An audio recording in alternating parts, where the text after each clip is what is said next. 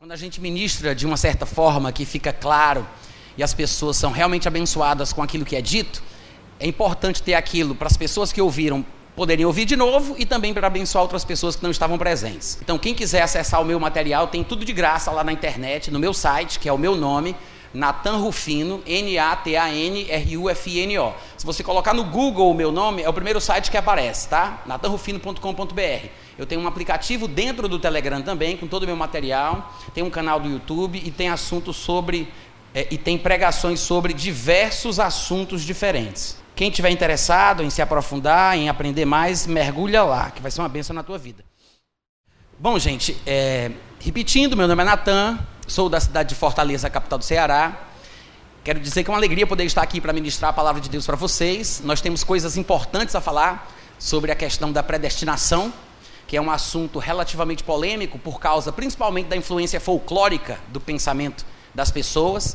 Nós sabemos que a predestinação não é simplesmente um assunto doutrinário, teológico ou cristão, porque inclusive filmes produzidos em Hollywood tratam sobre o tema.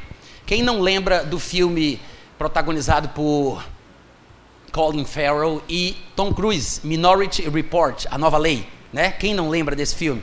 Que fala exatamente sobre o tema. Mas não é o único que fala sobre isso. Nós temos vários filmes que tratam exatamente sobre essa questão de destino previamente estabelecido e livre-arbítrio. A, a temática do destino e do livre-arbítrio é uma coisa que incomoda a humanidade desde sempre. Mas Infelizmente, eu acredito que aquilo que é tratado dentro da igreja em forma de doutrina é muito mais uma influência filosófica do que realmente bíblica. Porque ainda que nós tenhamos textos bíblicos que pareçam dizer, que pareçam dizer que nós não temos escolha, que não temos um arbítrio livre, que realmente não decidimos coisa nenhuma ou que tudo já está pré-determinado, e que Deus cria pessoas para mandá-las para o céu ou cria pessoas para mandá-las para o inferno a seu bel prazer, ainda que existam versículos que pareçam dizer isso, tudo o que me parece é apenas má interpretação. Afinal de contas, os defensores da doutrina calvinista, defensores da doutrina da predestinação calvinista, porque existe a predestinação bíblica e existe a predestinação calvinista. Mas os defensores da doutrina calvinista, da predestinação calvinista, me parecem não ter entendido o equilíbrio que a palavra de Deus apresenta sobre o assunto. E, infelizmente, influenciados por homens inteligentes, capazes de se expressar em público, articulados, que conseguiram sistematizar as suas ideias, acabaram influenciando muitas gerações desde o século V, mais ou menos, até os nossos dias, começando talvez ali em Agostinho, passando por Tomás de Aquino, através de Calvino e muitos outros que seguiram no vácuo dessa loucura. Eu chamo de loucura porque qualquer tipo de ideia que me faça pensar que o Deus que foi revelado por Jesus Cristo seja capaz de criar um ser humano com o simples objetivo de mandá-lo no inferno para se glorificar por ter o poder de fazer isso, é diabólico. Muito obrigado pelo entusiasmo. Eu quis dizer, irmãos, que o Deus que Jesus Cristo revelou é um Deus bom, misericordioso, um Deus de amor que não faz acepção de pessoas. É aquele Deus que faz o sol nascer sobre bons e maus e a chuva descer sobre justos e injustos. Deus é isso. Aí algum Alguma pessoa desavisada poderia dizer: Ah, Natan, você fala que Deus é bom e que Deus é amor, mas você está desprezando passagens que mostram que Deus também exerce juízo, que Deus também se ira, que Deus mata, que Deus lança no inferno? Sim, graças a Deus que Ele faz isso. Porque se não o fizesse, deveríamos questionar a sua bondade. Como alguém pode ser bom e não punir o mal? Como alguém pode ser bom e não castigar aquele que merece? Vocês que não prestam isso é. Eu tô, eu tô, eu tô parafraseando as palavras de Jesus, né? Vós que sois maus, se sabeis dar boas dádivas aos vossos filhos, então vou falar nos, nos termos de hoje. Vocês que não prestam, né? Quando vocês assistem um programa de televisão, por exemplo, de crime, eu amo assistir os programas do ID Discovery, Investigação Discovery. Minha esposa detesta, é o que eu mais assisto lá em casa os crimes, a investigação dos crimes, né? aquela questão lá de descobrir como é que aconteceu, a história da criança que se rebelou e matou os pais. Eu fico impressionado como é que a mente humana é capaz de se distorcer de uma forma tal ao ponto de matar o seu progenitor, seu pai, sua mãe, que lhe nutriu, lhe alimentou, cuidou de você. Mas Acontece, né? O mundo jaz no maligno. Daí, você assiste um programa desse e quando você se depara com uma situação onde, por exemplo, dois homens estupram uma menina de 10, 12, 15 anos de idade por uma semana, depois esquartejam ela toda, tocam fogo nos restos daquela pessoa, e você ouve os requintes de crueldade que demonstram o índice da maldade de mentes como essas. Se você assiste um programa desse e você não fica com raiva, você é doente. Você tem problema. Uma pessoa normal que tem um pingo de sanidade mental, vai se indignar, vai se irar, vai se revoltar diante da injustiça. Quantos entendem o que eu estou falando? Amém. Todos concordam comigo? Se vocês que não prestam ficam com raiva do, da injustiça e se pudessem punir, vocês puniriam como convém? Porque nós ficamos indignados como é que uma pessoa faz uma palhaçada dessa com outro ser humano, é preso por 14 dias e depois é solto. Um homem que bate na mulher, que chuta uma mulher que está grávida, e o homem é preso 14, 18 dias, depois é solto. Você não fica indignado com a injustiça? Se nós que somos maus nos iramos, imagina Deus que é completamente bom. A ira de Deus é uma expressão da sua bondade. Porque não é possível que uma pessoa boa não se ire contra o mal. O problema é que o calvinismo interpreta a ira de Deus, a justiça de Deus e o fato de Deus matar alguns como se fosse uma coisa que ele fizesse a seu bel prazer, pelo simples fato dele poder, pelo simples fato dele querer. Ou seja, quando ele mata, mata, quando ele fere, fere e assim por diante. É um Deus não somente soberano, porque o entendimento calvinista sobre a soberania de Deus é uma caricatura do que a Bíblia ensina sobre soberania. É uma caricatura. Eles pintam uma ideia de soberania que deturbam o caráter de Deus.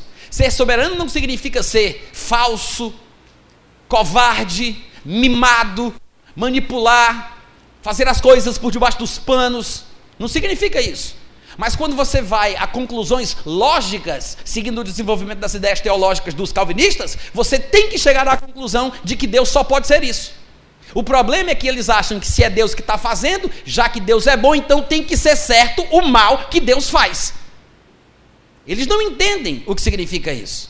Eles não entendem que o caráter de Deus revela a sua justiça, o seu amor e a sua bondade. O fato de Deus punir o ímpio, o fato de Deus se irar contra o mal, o fato de Deus lançar no inferno, prova que ele é bom. Quantos podem dizer amém? A interpretação é que está equivocada.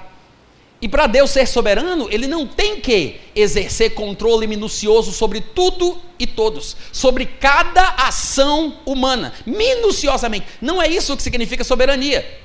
Talvez alguns possam interpretar a palavra soberania dessa forma, conceituando-a de acordo com os seus pensamentos, as suas ideias, as suas inclinações. Mas se, sober... se Deus é soberano, isso quer dizer que Deus é quem decide até onde ele vai o que ele faz e o que ele não faz. Não somos nós que dizemos a ele que por ele ser soberano, ele tem que fazer tudo. Se ele é soberano, é ele que decide. Quantos entenderam? O que significa que Deus é soberano sobre a sua soberania e não os teólogos.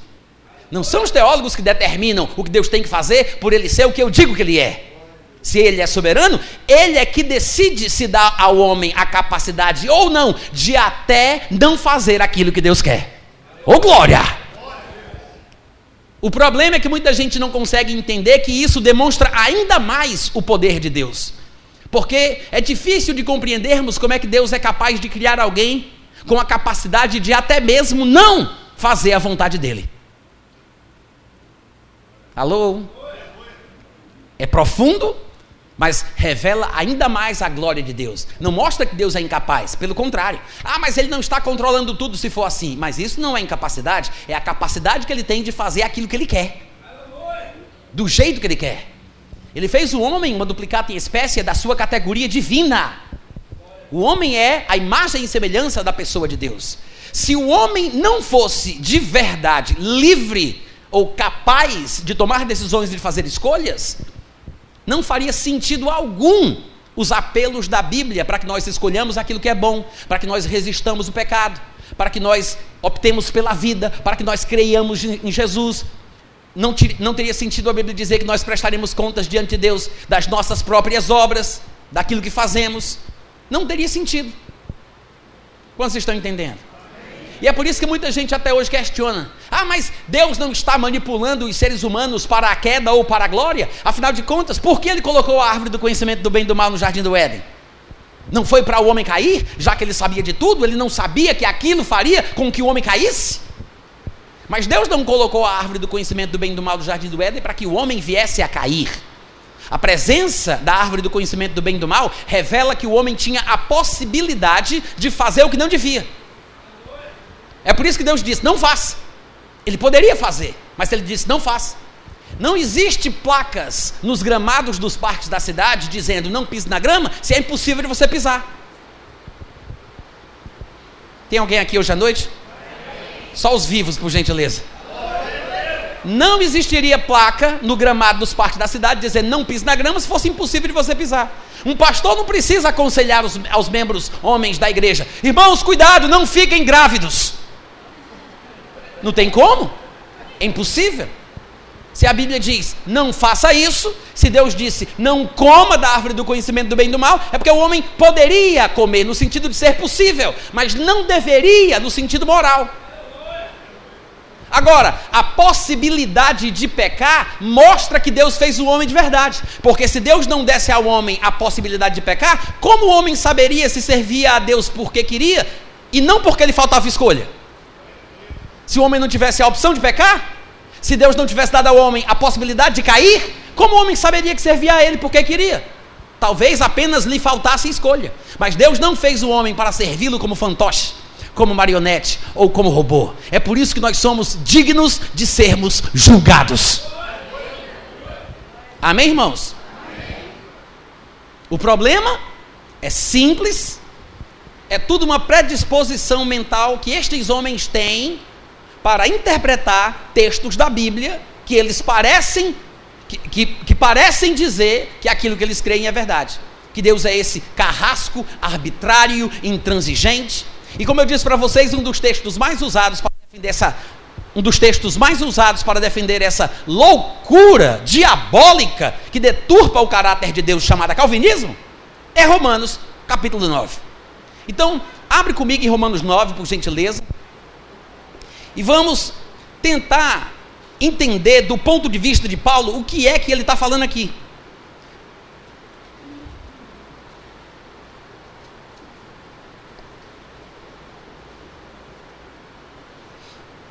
Romanos capítulo 9. Todo mundo achou? Antes da gente começar a leitura, presta atenção aqui no que eu vou falar, tá? O Glaucio, me lembra, se eu esquecer de pedir para mostrar os livros do Natan, os livros, tá? Que eu quero mostrar. São dicas de leitura que eu quero dar para vocês. Todo mundo achou Romanos 9? Levanta a cabeça, olha aqui para mim. Não vai ler sem mim, não, hein? Olha essa covardia. Vamos ler todo mundo junto. Deixa eu falar aqui uma coisa. Presta atenção, olha para cá. Gente, sabe qual é um dos principais erros de calvinistas, deterministas e fatalistas que usam Romanos 9 para justificar esse mau caratismo do Deus que eles pensam que serve? É porque eles não perceberam que Romanos 9 vem depois de Romanos 8 e antes de Romanos 10. Quantos pegaram a revelação?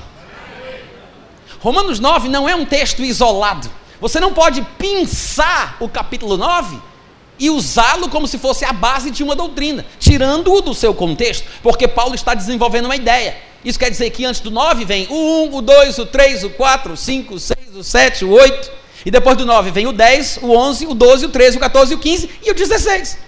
Então, Romanos 9 está ali no meio, mas não é tudo. E Paulo não seria louco, esquizofrênico, maluco, de falar coisas contraditórias ao que ele diz em Romanos 9 em todo o livro de Romanos e depois chegar em Romanos e desdizer tudo aquilo que ele disse. Afinal de contas, ele não é Raul Seixas, né? Eu vou dizer agora o oposto do que eu disse antes. Não é metamorfose ambulante. Ele tem uma ideia, ele tem um ponto onde ele quer chegar, ele está desenvolvendo um raciocínio. Então, se você encontrar, e há muitos, se você encontrar um versículo em todo o livro de Romanos, em todo o livro de Romanos, que fale o que é diferente do que as pessoas pensam que Romanos 9 diz, provavelmente isso indique que Romanos 9 não está dizendo o que as pessoas pensam. É uma má interpretação, porque as pessoas não estão usando a Bíblia para interpretar a Bíblia. As pessoas usam sistemas teológicos, visões denominacionais, linhas de pensamento, escolas teológicas. Usam o pensamento de fulano de tal, de cicrano, de, de fulano, de outro lano, mas não usam a própria Bíblia. Então, eu gostaria, mas não dá para a gente fazer isso. Mas você pode conferir em casa, lendo desde o capítulo 1 em diante, como você vai ver que o tema de Paulo no livro de Romanos como um todo é mostrar a diferença e a semelhança que há entre dois grupos étnicos, se é que a gente pode chamar assim, aos olhos de Deus. Paulo está tentando mostrar as diferenças e as semelhanças aos olhos de Deus entre judeus e gentios. Judeus são aqueles que são descendentes de Abraão, de Isaac e de Jacó. Tem os que são descendentes de Abraão, Ismael e Esaú, mas estamos falando da linhagem judaica por onde o Messias veio.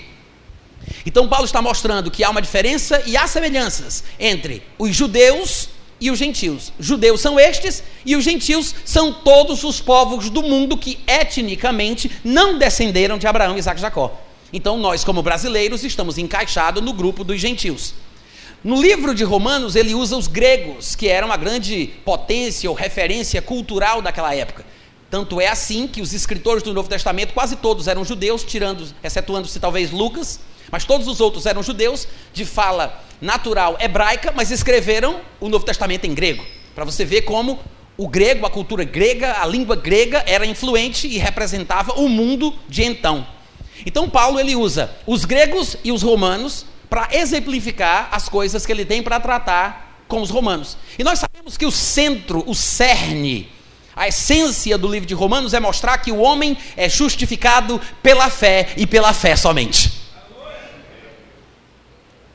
Ele vai mostrar que, ainda que os judeus tenham sido escolhidos por Deus para uma tarefa específica, não para serem salvos, porque não há passagens que mostrem que Deus escolhe alguém para ser salvo arbitrariamente, a despeito do que ele saiba sobre a pessoa, de forma intransigente, unilateral, da parte de Deus somente. Deus cria a pessoa, ele decide criar aquela pessoa para escolhê-la para ir para o céu. Deus não escolhe pessoas individualmente para serem salvas.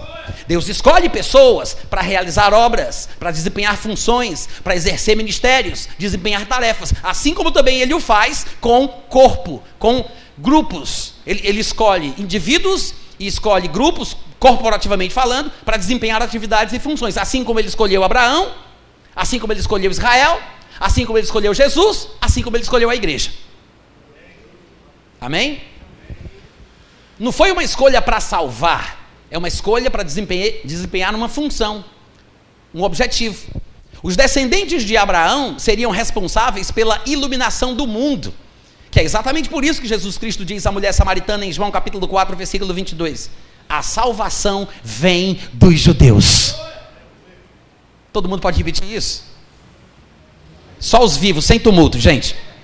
A salvação vem dos judeus. Vamos repetir? Eu vou abrir um parêntese e eu quero dizer que, ainda que a Bíblia diga que a salvação vem dos judeus, não significa que os que foram salvos têm que viver como judeus. Não tem que falar como judeus, não tem que cantar como judeus, não tem que adorar como judeus. É uma pena, mas hoje em dia as igrejas, nessa onda de quererem ser como os judeus, estão querendo tocar instrumentos que os judeus usam, como se fossem mais sagrados. Pegam os berrantes de boi de Israel, tocam para dentro da igreja como se fosse uma coisa muito espiritual. E não querem mais falar o nome de Jesus porque acham que é um nome maldito. Aí fica com esse negócio de Yeshua, Mashiach. Não precisa. E Paulo fala sobre isso em Gálatas capítulo 5, e muita gente nunca entendeu até hoje.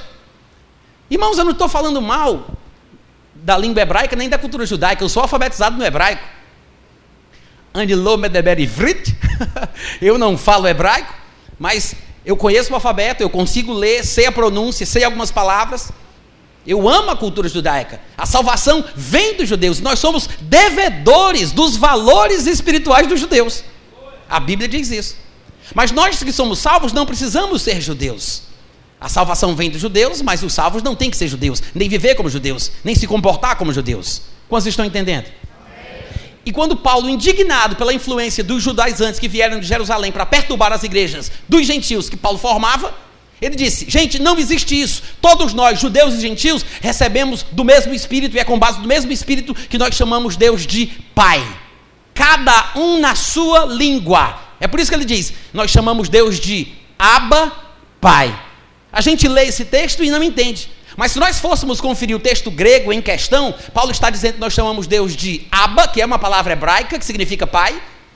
E ele diz: chamamos Deus de Abba, aí vírgula, e tem pater, que é a palavra grega para pai. Infelizmente, nas nossas Bíblias traduziram a palavra é, grega para pai, mas não traduziram a palavra hebraica. Então ficou Abba no hebraico, uma transliteração, não é uma tradução. Abba, mas a palavra pater foi traduzida.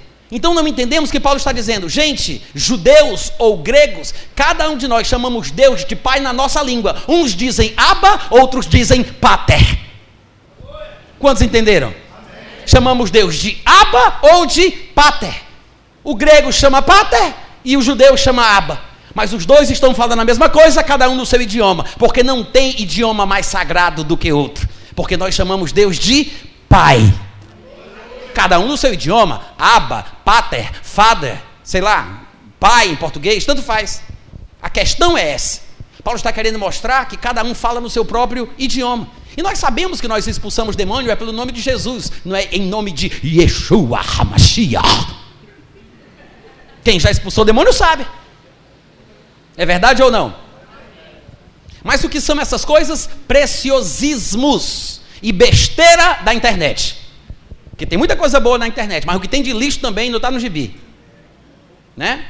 O pessoal começa a aprender uma coisinha aqui, uma coisinha ali, aí só me vem na minha cabeça a sabedoria da minha mãe. Quem nunca comeu melado quando come se lambuza.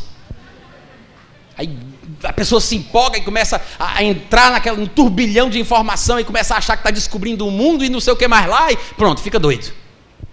Completamente pirado e perturbado do juízo. Então, muita cautela, muito cuidado com as coisas que você ouve. Amém, gente? Então, Paulo, ele usa os gregos como referência de toda a humanidade e os judeus que são a referência das coisas de Deus para o mundo, para essa humanidade. Então ele diz: judeus e gregos. No livro de Romanos, essa dobradinha, a abordagem de Paulo a respeito dos gregos e dos judeus é constante, do começo ao fim. O tempo inteiro ele está falando sobre judeus e gentios, judeus e gentios, judeus e gentios. O tempo inteiro. Você deve lembrar, uma das passagens mais populares de Romanos é Romanos 1,16, quando ele diz: Não me envergonho do evangelho, porque é o poder de Deus para a salvação de todo aquele que crê. Primeiro do judeu, mas também do gentio. Amém, gente? Amém. Poderíamos citar alguns textos de Romanos onde isso aparece. No capítulo 2 ele vai dizer: A tribulação e a angústia virão sobre a alma de qualquer homem que faz o mal. Aí ele diz: Ao judeu primeiro, mas também ao grego. No versículo 10 ele diz: Glória, porém, e honra e paz a todo aquele que pratica o bem, ao judeu primeiro e também ao grego. No versículo 17 ele diz: Agora, se tu, porém, que tens por sobrenome judeu e repousas na lei e te glorias em Deus. Aí ele vai falar algumas questões mostrando que o judeu deveria ser a referência para o mundo, mas ele faz tudo errado. Aí ele diz: Será que você não está blasfemando o nome de Deus entre os gentios? E no capítulo 2 ele vai argumentar que se um gentil que tem a norma da lei gravada no seu coração, ou seja, teve um coração transformado. Deus tirou o coração de pedra, colocou o coração de carne, escreveu a sua lei no seu coração, e este homem, que tem uma nova natureza, se torna lei para si mesmo. Ele diz: a incircuncisão, ou seja, o gentil que não é circunciso, que não guarda a lei de Moisés, que não é judeu, ele não vai te julgar a ti, que é circunciso e repousas na lei? Ou seja, Paulo, argumentando de forma ilustrativa, de forma figurativa, ele diz que a incircuncisão julga a circuncisão, que o gentil julga o que é judeu. Então ele vai fazendo essa dobradinha o tempo inteiro. Ainda no capítulo 2, no versículo 29 e 28, ele diz: Porque não é judeu quem o é apenas por fora, porque tem no sangue a, a, a, a prova da ascendência judaica. Não é porque ele é descendente de Abraão que ele é judeu aos olhos de Deus. De fato, mais lá na frente, no capítulo 9, que é o texto que a gente vai ler pormenorizadamente, Paulo diz que nem todos de Israel são de fato israelitas. Por quê? É isso que ele está dizendo aqui. Porque não é judeu quem o é apenas por fora, exteriormente, na carne, por causa da sua ascendência genealógica. Nem é circuncisão aqui, é somente na carne, né? Ele fala: nem circuncisão aqui é somente na carne, uma cirurgia qualquer. Ele diz, porque judeu é aquele que o é por dentro, ele está falando do espírito, no coração, no sentido figurado. E circuncisão aqui é do coração, no espírito, não segundo a letra, e cujo o louvor não procede dos homens, mas procede de Deus. No capítulo 3 ele diz: Qual é, pois, a vantagem de ser judeu? Aí ele diz: Qual a utilidade da circuncisão? Muita, sob todos os aspectos, mas principalmente porque aos judeus foram confiados os oráculos de Deus. A responsabilidade de anunciar, proclamar a verdade do Pai. Como disse Jesus em João 4:22, a salvação vem dos judeus. Principalmente por causa disso, porque aos judeus foram confiados os oráculos de Deus. E daí, se alguns judeus não creram, a incredulidade deles desfaz a fidelidade de Deus? Claro que não. Deus continua sendo fiel ao que ele determinou, Deus continua sendo fiel ao seu povo, Deus continua sendo fiel aos judeus, ainda que nem todos os judeus sejam fiéis a ele. E no versículo 4 do capítulo 9, é um dos versículos que a gente vai ler, mas eu estou apenas aqui citando versículos aleatórios do livro de Romanos para mostrar como Paulo volta a esse assunto de forma recorrente. Não são os únicos versículos onde Paulo fala sobre judeus, sobre gentios, a comparação dos dois. Não, é, não são os únicos textos, tem mais. Mas no capítulo 9, versículo 4, ele diz: são israelitas, falando dos judeus, claro pertence-lhes a adoção, pertence-lhes a glória, pertence-lhes as alianças, no plural, pertence-lhes a legislação ou a lei, falando da lei de Moisés, pertence-lhes o culto, pertence-lhes as promessas. E no versículo 6 ele diz: E não vamos pensar que a palavra de Deus falhou, porque nem todos de Israel são de fato israelitas. Ué, como é que uma pessoa é descendente de Abraão, de Isaac, de Jacó, é da tribo de Benjamim, foi circuncidado ao oitavo dia, segundo a lei é fariseu e não é israelita, sendo israelita, porque o judeu verdadeiro não é aquele que o é apenas exteriormente, nem circuncisão aquela que é feita somente na carne, mas judeu é aquele que o é interiormente e circuncisão aqui é do coração, no espírito, cujo louvor não procede dos homens, mas de Deus. Que foi o que a gente leu no versículo 28 e 29 do capítulo 2. Amém, gente? Então ele está falando sobre o mesmo tema o tempo inteiro mostrando o que é que faz um judeu ser judeu de verdade. O que é que faz um israelita ser israelita de verdade aos olhos de Deus. Nós já estamos no capítulo 9. E você vê que dentro do capítulo 9, ele faz citações em alguns dos versículos que fazem menção ao mesmo ponto que ele vem tratando ao longo do, do, do livro de Romanos. Esse é o problema dos calvinistas. Esse é o problema de alguns irmãos. Eles não entendem que Paulo não surtou quando chegou no capítulo 9. Ele não disse, ah, eu estava falando sobre umas coisas aí, mas agora eu vou botar para fora, vou desabafar. Vou falar aqui de um negócio que não tem nada a ver. Não. Ele tem um objetivo. E por incrível que pareça, ou por incrível que parível, Romanos 9 é um tapa na cara do pensamento calvinista e determinista. Porque o que Paulo pretende fazer, e se Deus quiser e eu conseguir, eu vou mostrar isso para vocês, o que Paulo pretende fazer com as argumentações desenvolvidas ao longo do capítulo 9, é mostrar que não existe predestinação de gente melhor do que outra. Vocês ouviram o que eu falei? Primeira coisa que você tem que entender quando for ler Romanos 9 é entender que antes do capítulo 9 tem o 8, o 7, o 6, o 5, o 4, o 3, o 2 e o 1. Primeira coisa. Você entender que Romanos 9 faz parte de um contexto específico. Sendo assim, conheça o contexto. Entenda o que Paulo quer dizer com isso. Não tente entender Romanos 9 com base nas loucuras que Calvino escreveu, ou com base nas loucuras que outras pessoas escreveram. Eu sei que nós podemos e devemos consultar, aprender, ler livros, isso é bom. Mas devemos sempre ter em mente que a Bíblia se interpreta a ela mesma. Então, Paulo vai explicar o que Paulo quer dizer. O próprio Paulo, que usa termos em Romanos 9, vai repeti-los com palavras levemente diferentes em outros capítulos do livro de Romanos e em outras cartas que o próprio Paulo escreveu. Amém, gente? Então, quando você tem isso em mente, quando você chegar nas expressões usadas por Paulo, como as que nós lemos aqui no versículo 4 e no versículo 6, né?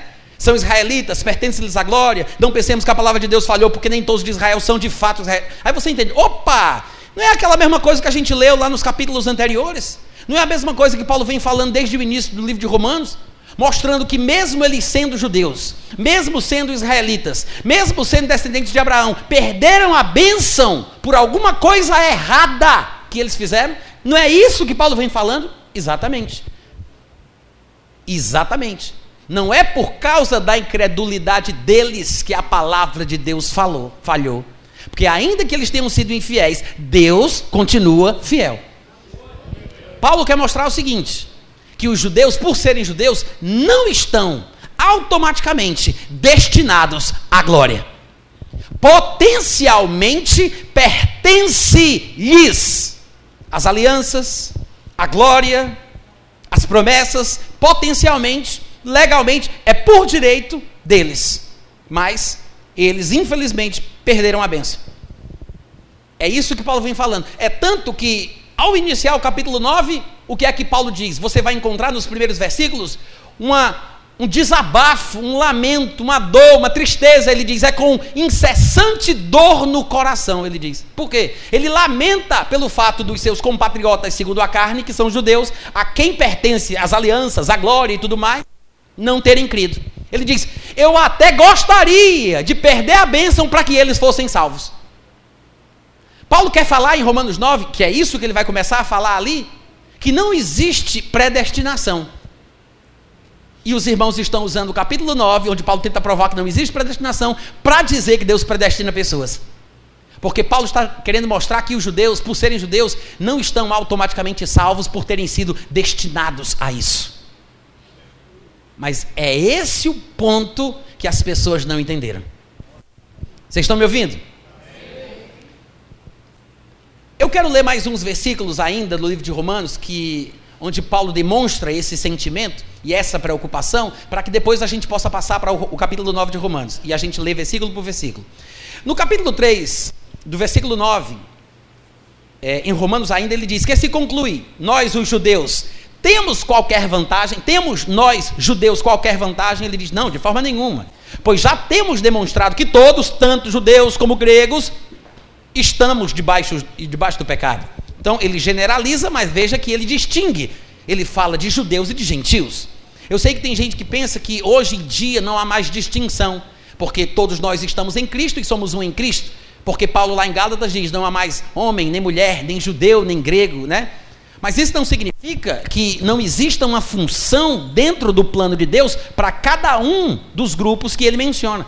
Porque assim como ele diz que não há mais homem nem mulher, mas o próprio Paulo, em outras cartas, diz quais são os, pap os papéis e as atribuições dos homens e das mulheres. Ele diz o que o homem tem que fazer, qual o papel do homem, qual a função do homem, e ele diz o que a mulher tem que fazer, qual o papel da mulher e qual a função da mulher. Então veja que ainda existe distinção, ainda que ele tenha dito que não há mais mulher nem homem. Amém, irmãos? Da mesma forma, ele diz que não há mais judeu nem gentil, mas tem um sentido específico, há um contexto específico. Não é que não haja distinção aos olhos de Deus ou que Deus não tenha planos específicos dentro dos seus próprios contextos com os judeus e com os gentios. Amém, irmãos? E aí ele continua, versículo 29 do capítulo 3, ele diz: É porventura Deus somente dos judeus? Ele diz: Não é também dos gentios? E ele mesmo responde: Sim, ele também é Deus dos gentios. Lembre-se que o objetivo de Paulo no livro de Romanos é mostrar que existe uma justiça que vem pela fé. E essa justiça é para todos e sobre todos, sem acepção de pessoas. Porque Deus é Deus dos judeus, mas também é Deus dos gentios. E ele vai mostrar no capítulo 9 que os judeus não estão predestinados para serem salvos só porque são judeus. Claro que ele vai usar algumas ilustrações dentro das histórias do povo hebreu, como o nascimento de Isaac e de Ismael, o nascimento de Jacó e de Esaú, mas tudo isso é com o objetivo de mostrar que por serem judeus não estão predestinados a serem salvos, assim como os mais velhos destes nascimentos não estavam predestinados a herdar o direito de primogenitura, porque quem herdou foram os mais novos, que saía da regra. Então Paulo vai usar isso como ilustração para mostrar que o judeu não vai ser salvo automaticamente porque foi predestinado, só porque é judeu, porque é o irmão mais velho. Quando vocês estão entendendo? Mais na frente, no versículo 24, ainda em Romanos 9, ele diz: Os quais somos nós a quem também chamou não somente, não só dentre os judeus, mas também dentre os gentios. Em Romanos 10, 12, ele vai dizer: Pois não há distinção entre judeu e grego, uma vez que o mesmo é o Senhor de todos, rico para com todos os que o invocam. Presta atenção como o tema é recorrente. Veja como Paulo está sempre falando basicamente da mesma coisa dizendo que Deus não faz distinção, que Deus não faz acepção de pessoas, que Deus é Deus do judeu, mas é Deus do gentio, e significa que então a glória vai vir tanto para o judeu como para o gentio, a ira vai vir tanto para o judeu como para o gentio, porque Deus julga sem acepção de pessoas. Deus tem critérios, e os critérios de Deus são mais elevados do que o nosso julgamento. Deus não vai se basear no cumprimento da obra da lei para não punir alguém. Porque tem coisas que agradam a Deus e coisas que desagradam. Então tem coisas que fazem Deus exercer misericórdia, mas tem coisas que fazem Deus exercer juízo. É por isso que Paulo também diz em Romanos que nós devemos considerar a bondade e a severidade de Deus. Amém, irmãos? Amém. Bondade e severidade. E aí, um pouco mais para frente, eu já li o versículo 12 de Romanos 10. Pois não há distinção entre judeu e grego, uma vez que o mesmo é o Senhor de todos, rico para com todos os que o invocam. Esse é o segredo. Né? Aquele que invocar o nome do Senhor, e essa declaração também se encontra em Romanos capítulo 10, aquele que invocar o nome do Senhor será salvo. É rico para com todos os que o invocam, seja judeu, seja gentil. Não existe uma casta especial predestinada para a glória, da qual tal indivíduo não possa sair. Porque a predestinação calvinista é a filosofia hinduísta disfarçada com termos evangélicos. Eles não dizem isso porque eles inventam linguagem bastante persuasiva, que pegam os besta sem eles perceberem. Dizem que aqueles que foram escolhidos por Deus para serem salvos, ou melhor, criados para serem escolhidos para serem salvos, antes mesmo de nascerem Deus já havia predeterminado que seriam criados para serem salvos eles chamam estes de eleitos. E aqueles que Deus quis criar para não escolher para serem salvos, ou Deus quis criar para lançar no inferno, eles chamam de réprobros. Só que, na verdade, são situações ou estados espirituais dos quais as pessoas não podem fugir. Uma pessoa que está na casta dos réprobros jamais poderá se converter. Para você ter uma ideia da loucura do calvinismo, eles acreditam até que uma pessoa que é réproba, que está numa casta da qual ninguém se converte, essa pessoa pode vir para a igreja, pode cantar, pode confessar Jesus, pode ser batizada, frequentar a igreja, e depois, no final das contas, ela vai se desviar e vai para o inferno. Porque só persevera até o fim quem é santo de Deus, criado para ir para o céu, que são os escolhidos, por quem Jesus morreu. Porque Jesus não morreu por todos, só por esses. Então, essas pessoas que estão na igreja, que fazem parte da casta dos réprobos, elas têm uma fé temporária, como diria Calvino. E como dizem os outros calvinistas. É uma fé temporária que Deus coloca no coração da pessoa para iludir a pessoa, para fazê-la pensar que ela faz parte dos eleitos, para no final das contas ela ver que não é. É uma fé, eles chamam de fé temporária. Porque quem é eleito persevera até o fim. É esse o pensamento errado deles. Que é por isso que eles dizem que é a perseverança dos santos. São os cinco pontos do calvinismo, né? que é um acrônimo ou acróstico em inglês, TULIP, a tulipa. Eles usam cada letra T-U-L-I-P para representar um significado, que na verdade é uma tentativa de responder ao que havia sido feito pelos seguidores da teologia de Armínio. Os seguidores de Calvino quiseram dar uma resposta ao acróstico dos arminianos dos remonstrantes, que era facts ou fatos em português. Para cada letra também tinha um significado. E aí os calvinistas, em resposta ao que havia sido estabelecido pelo pensamento e pela fé destes homens, criaram o seu acróstico que fica conhecido como a tulipa ou tulip. O T para total depravação, total depravity em inglês, depravação total ou incapacidade total da pessoa de confessar Jesus, crer em Jesus, se ela não for recriada primeiro, ou seja, a pessoa não nasce pela pregação da palavra, ela não crê em Jesus para ser salva, ela é salva para depois conseguir crer. É assim que eles dizem. Porque uma pessoa totalmente depravada é totalmente incapaz de confessar Jesus. O problema é que algumas pessoas dizem assim: não, eu concordo com os calvinistas, pelo menos nos três pontos, nos dois pontos. Porque eu também creio na depravação total, mas não sabem o que o calvinista diz sobre o que é a depravação total. Acham que significa dizer que todos nasceram pecadores? porque todos pecamos e estamos destituídos da glória de Deus, né? Porque assim como por um só homem entrou o pecado no mundo e pelo pecado a morte, assim também a morte passou a todos os homens, porque todos pecaram. Ah, eu também pequei, eu sou pecador, eu concordo com isso. Mas não é isso que o calvinista quer dizer quando ele fala de depravação total. Ele está falando de incapacidade total de nascer de novo se Deus não fizê-lo nascer. Não existe pregação da palavra, não existe fé que recria o coração humano. O, o, Para o, o calvinista, o homem totalmente depravado só vai crer depois que ele for salvo. Ele não é salvo quando ele crê. Ele não é salvo porque ele crê. Ele crê porque foi salvo. Quantos entenderam? Esse é o T. Total depravity. Ou depravação total. Depois vem o unconditional election, eleição incondicional, ou seja, não é porque a pessoa creu, não é porque a pessoa se arrependeu, não é porque a pessoa confessou Jesus, não tem nada a ver com isso. A pessoa foi eleita de forma incondicional. Foi porque Deus quis e pronto. Deus quis, escolheu, pegou e salvou. Ou seja, ele só quis salvar alguns. É assim que os calvinistas pensam. Aí pessoa, eles dizem: ah, mas todos estavam indo para o inferno, todos estavam totalmente depravados. Deus não tinha obrigação de salvar ninguém. O homem se lascou porque quis. Deus foi lá pela sua misericórdia e salvou os que ele quis salvar. Mas se Deus pode salvar, por que ele só salva quem ele quer? Ele não quer salvar todo mundo. Tem alguém vivo aqui na igreja hoje à noite? Porque se ele pode salvar e ele salva quem quer, por que ele não quer salvar todo mundo que ele pode? Para mim, isso não justifica e nem demonstra bondade da parte de Deus por ter salvado alguns. Mostra muito mais o que? Egoísmo. Porque uma pessoa que pode salvar todo mundo, não salva todo mundo porque não quer? É ridículo. E, é, e, e eles, e eu não estou deturbando o pensamento calvinista. Pode acreditar, eles têm a ver, ele não tem vergonha na cara de dizer que Deus elege as pessoas de forma incondicional. Não depende da pessoa, não depende da fé, do arrependimento. É, é Deus que decide. Vou criar você para você ser salvo. Você está eleito para ser salvo. Ah, mas eu não quero, não importa. Quem decide que sou eu. Que é por isso que vem o L da tulipa, que é o Limited Atonement, que é expiação limitada. Ou seja, Jesus não morreu por todos, ele morreu pelos, pelos que Deus escolheu salvar.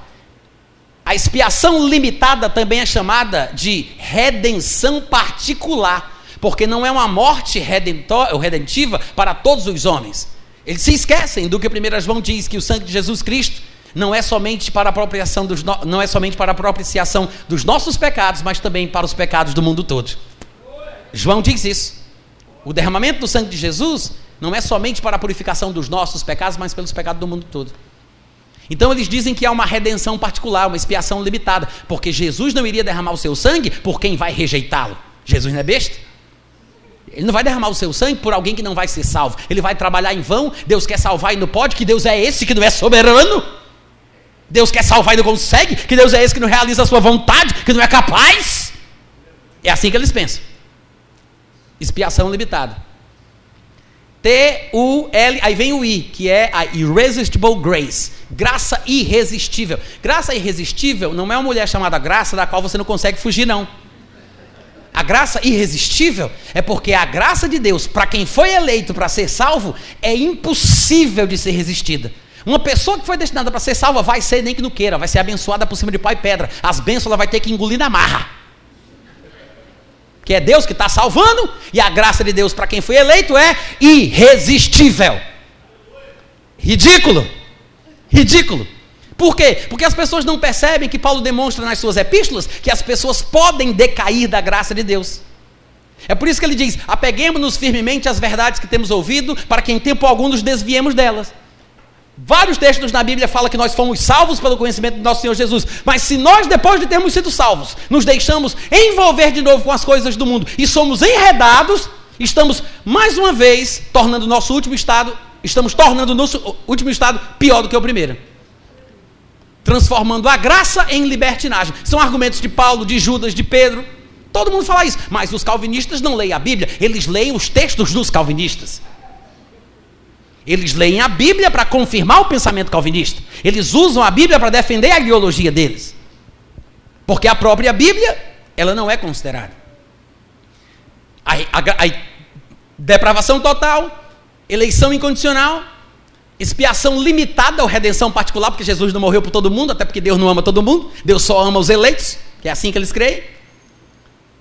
E aí vem a graça irresistível e finalmente o P, que é a perseverança dos santos. Uma vez salvo, salvo para sempre. É isso que significa. Porque quem é eleito, quem é santo de verdade, e não uma pessoa a quem Deus iludiu concedendo-lhe uma fé temporária, mas se essa pessoa é eleita, ela vai perseverar até o fim. Não precisa nem se preocupar, meu irmão. Está salvo, uma vez salvo, salvo para sempre. Essa é a linda e maravilhosa doutrina calvinista, de forma resumida. E eu tenho um argumento profundo que eu posso usar para combater esses cinco pontos de uma vez só. E eu só preciso dizer o seguinte: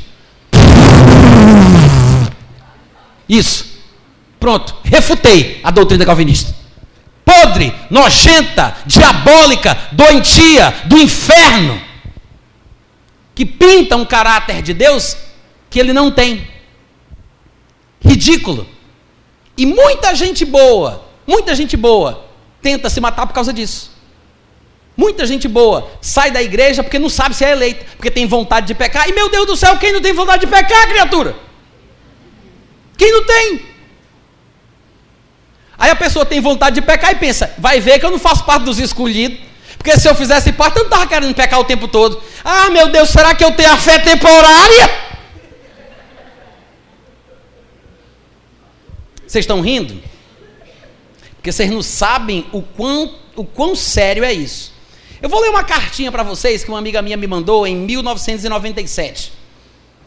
Ela já fazia parte de uns grupos de orações que eu tinha na minha casa e eu já batia contra o calvinismo porque eu me converti por causa do conflito que eu tive com essa doutrina diabólica. Me converti é, através, eu contei um pouco da minha história para vocês, eu, me, eu, eu, conheci as músicas do Raul Seixas, li o livro Bhagavad Gita, os Vedas sagrados dos hindus, que falam basicamente a mesma coisa da predestinação calvinista com outra nomenclatura, mas também fala sobre castas de pessoas que estão predeterminadas a ficarem naquelas castas para sempre e das quais não podem sair, porque é uma determinação de Deus. Né? É a mesma coisa, réprobos e eleitos. Pessoas a quem Deus quis colocar naqueles lugares porque ele simplesmente pode fazer isso. Então, me converti, cheguei na igreja, numa igreja onde os líderes tinham uma inclinação teológica calvinista e tentavam me convencer um ex-esquizofrênico paranoide que tomava remédio controlado, novinho convertido. E eu não sabia dizer era nada. Quando eles falavam comigo, eu dizia, rapaz, não pode ser. A mesma coisa de Raul da qual eu fugi. Eu fui encontrar aqui dentro. Será o Benedito? Aí eu tive que me esforçar para conseguir resistir àquela influência diabólica da qual eu já estava fugindo. Assim eu me fortaleci contra o calvinismo e desde muito cedo, sem saber falar muita coisa, eu já tentava vacinar as pessoas e abençoar o povo para fugirem dessa influência de Satanás. Desde muito cedo. Então ela fazia parte de um grupo de oração e me ouvia falar. Ela era de outra igreja, de inclinação calvinista. E aí eu viajei, fui morar em Campina Grande, e a gente perdeu o contato naquela época. Eu sei que alguns de vocês que são de Sasha para cá não vão acreditar. Sasha é a filha da Xuxa, quem nasceu de, Chá, de Sasha para cá não vai acreditar, mas naquela época não existia celular. Não existia celular, não existia internet. A comunicação era por carta, carta. Aí a gente perdeu o contato e ela mandou uma carta para mim. Ela disse: "Saudades. São tantas coisas que passam pela minha cabeça que eu não sei por onde começar. Primeiramente, eu queria te confessar que eu tenho medo de abrir-te o meu coração, porque sei que vou levar muita bronca pelo que você vai ver lá. Eu não gostaria de te decepcionar, muito menos preocupar, mas também não quero aparentar o que não sou mais. Se você quer mesmo saber como eu estou, eu vou começar pelo pior, o espiritual. Posso quase ouvir você dizendo agora, misericórdia. Meu relacionamento com Deus está complicado. Talvez você diga que eu devo buscá-lo mais, orar mais, etc. Mais. O fato é que cansei de fazer isso exatamente porque não obtive dele resposta alguma. Pelo menos não pessoal, como indivíduo, como sempre pensei que fosse.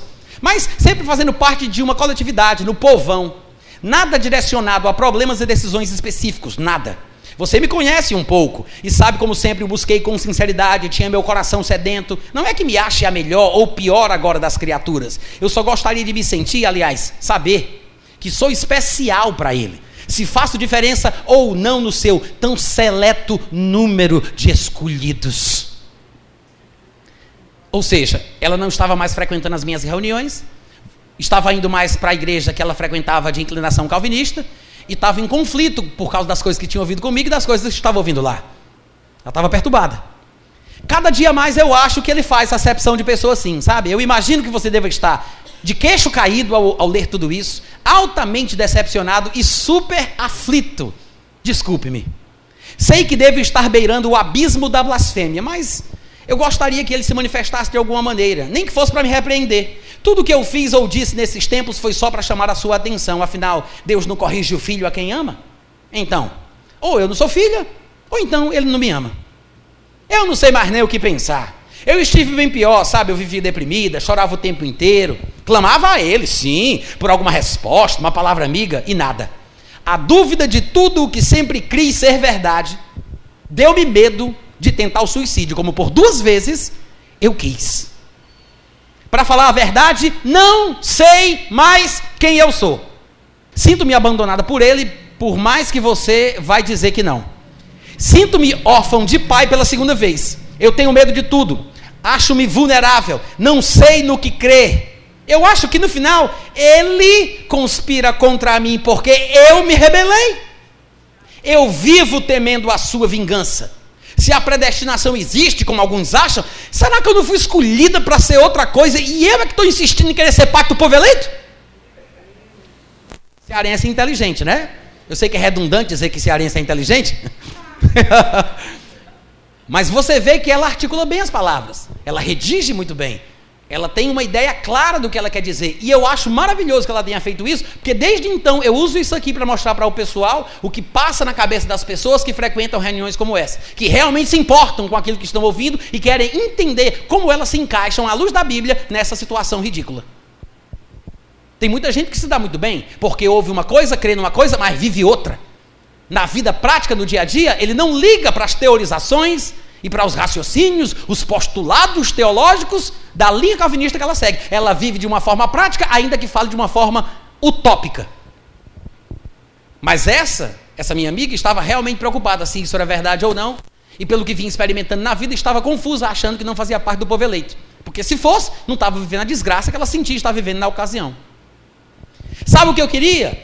Eu queria respostas, eu queria dialogar com alguém que me conhecesse e não me recriminasse logo de cara. Eu preciso de ajuda, eu sei disso, mas eu tenho tanto medo de conversar com alguém a respeito de tudo isso. Talvez ninguém entenda que eu, que sempre fui tão firme, tão crente, esteja passando por uma crise mais ou menos 18 meses, um ano e seis meses. 18 meses tão forte quanto essa. Mas quanto maior o gigante, maior a queda, né?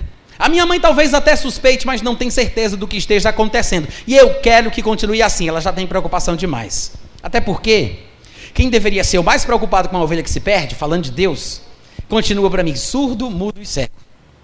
Talvez eu me aproximando de você, ele agora me note. E você também, vê se não me esquece. Desculpe o besteirol acima, mas não me abandone. PS, aguardo ansiosa os seus carões. A sua bronca, né?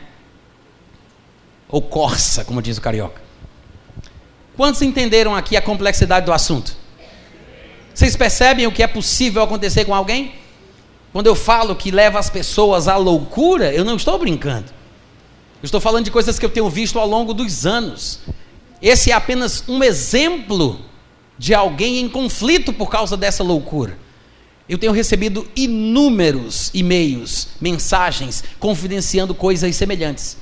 Pessoas abrindo o coração, falando sobre si e sobre familiares seus que passam pelas mesmas dificuldades. Vocês estão me ouvindo? Amém. É por isso que eu prego a respeito desse assunto com tanta emoção. Porque para mim é pessoal. Não somente eu passei por dificuldades nessa área, para me converter, uma loucura que eu quase me mato, quase mata minha irmã. Cheguei na igreja e os meus irmãos queriam me botar de volta na mesma filosofia, usando agora a terminologia cristã, como se as ideias imundas não fossem as mesmas. Eu acho bonita essa cara de vaca de vocês na frente de uma porteira nova.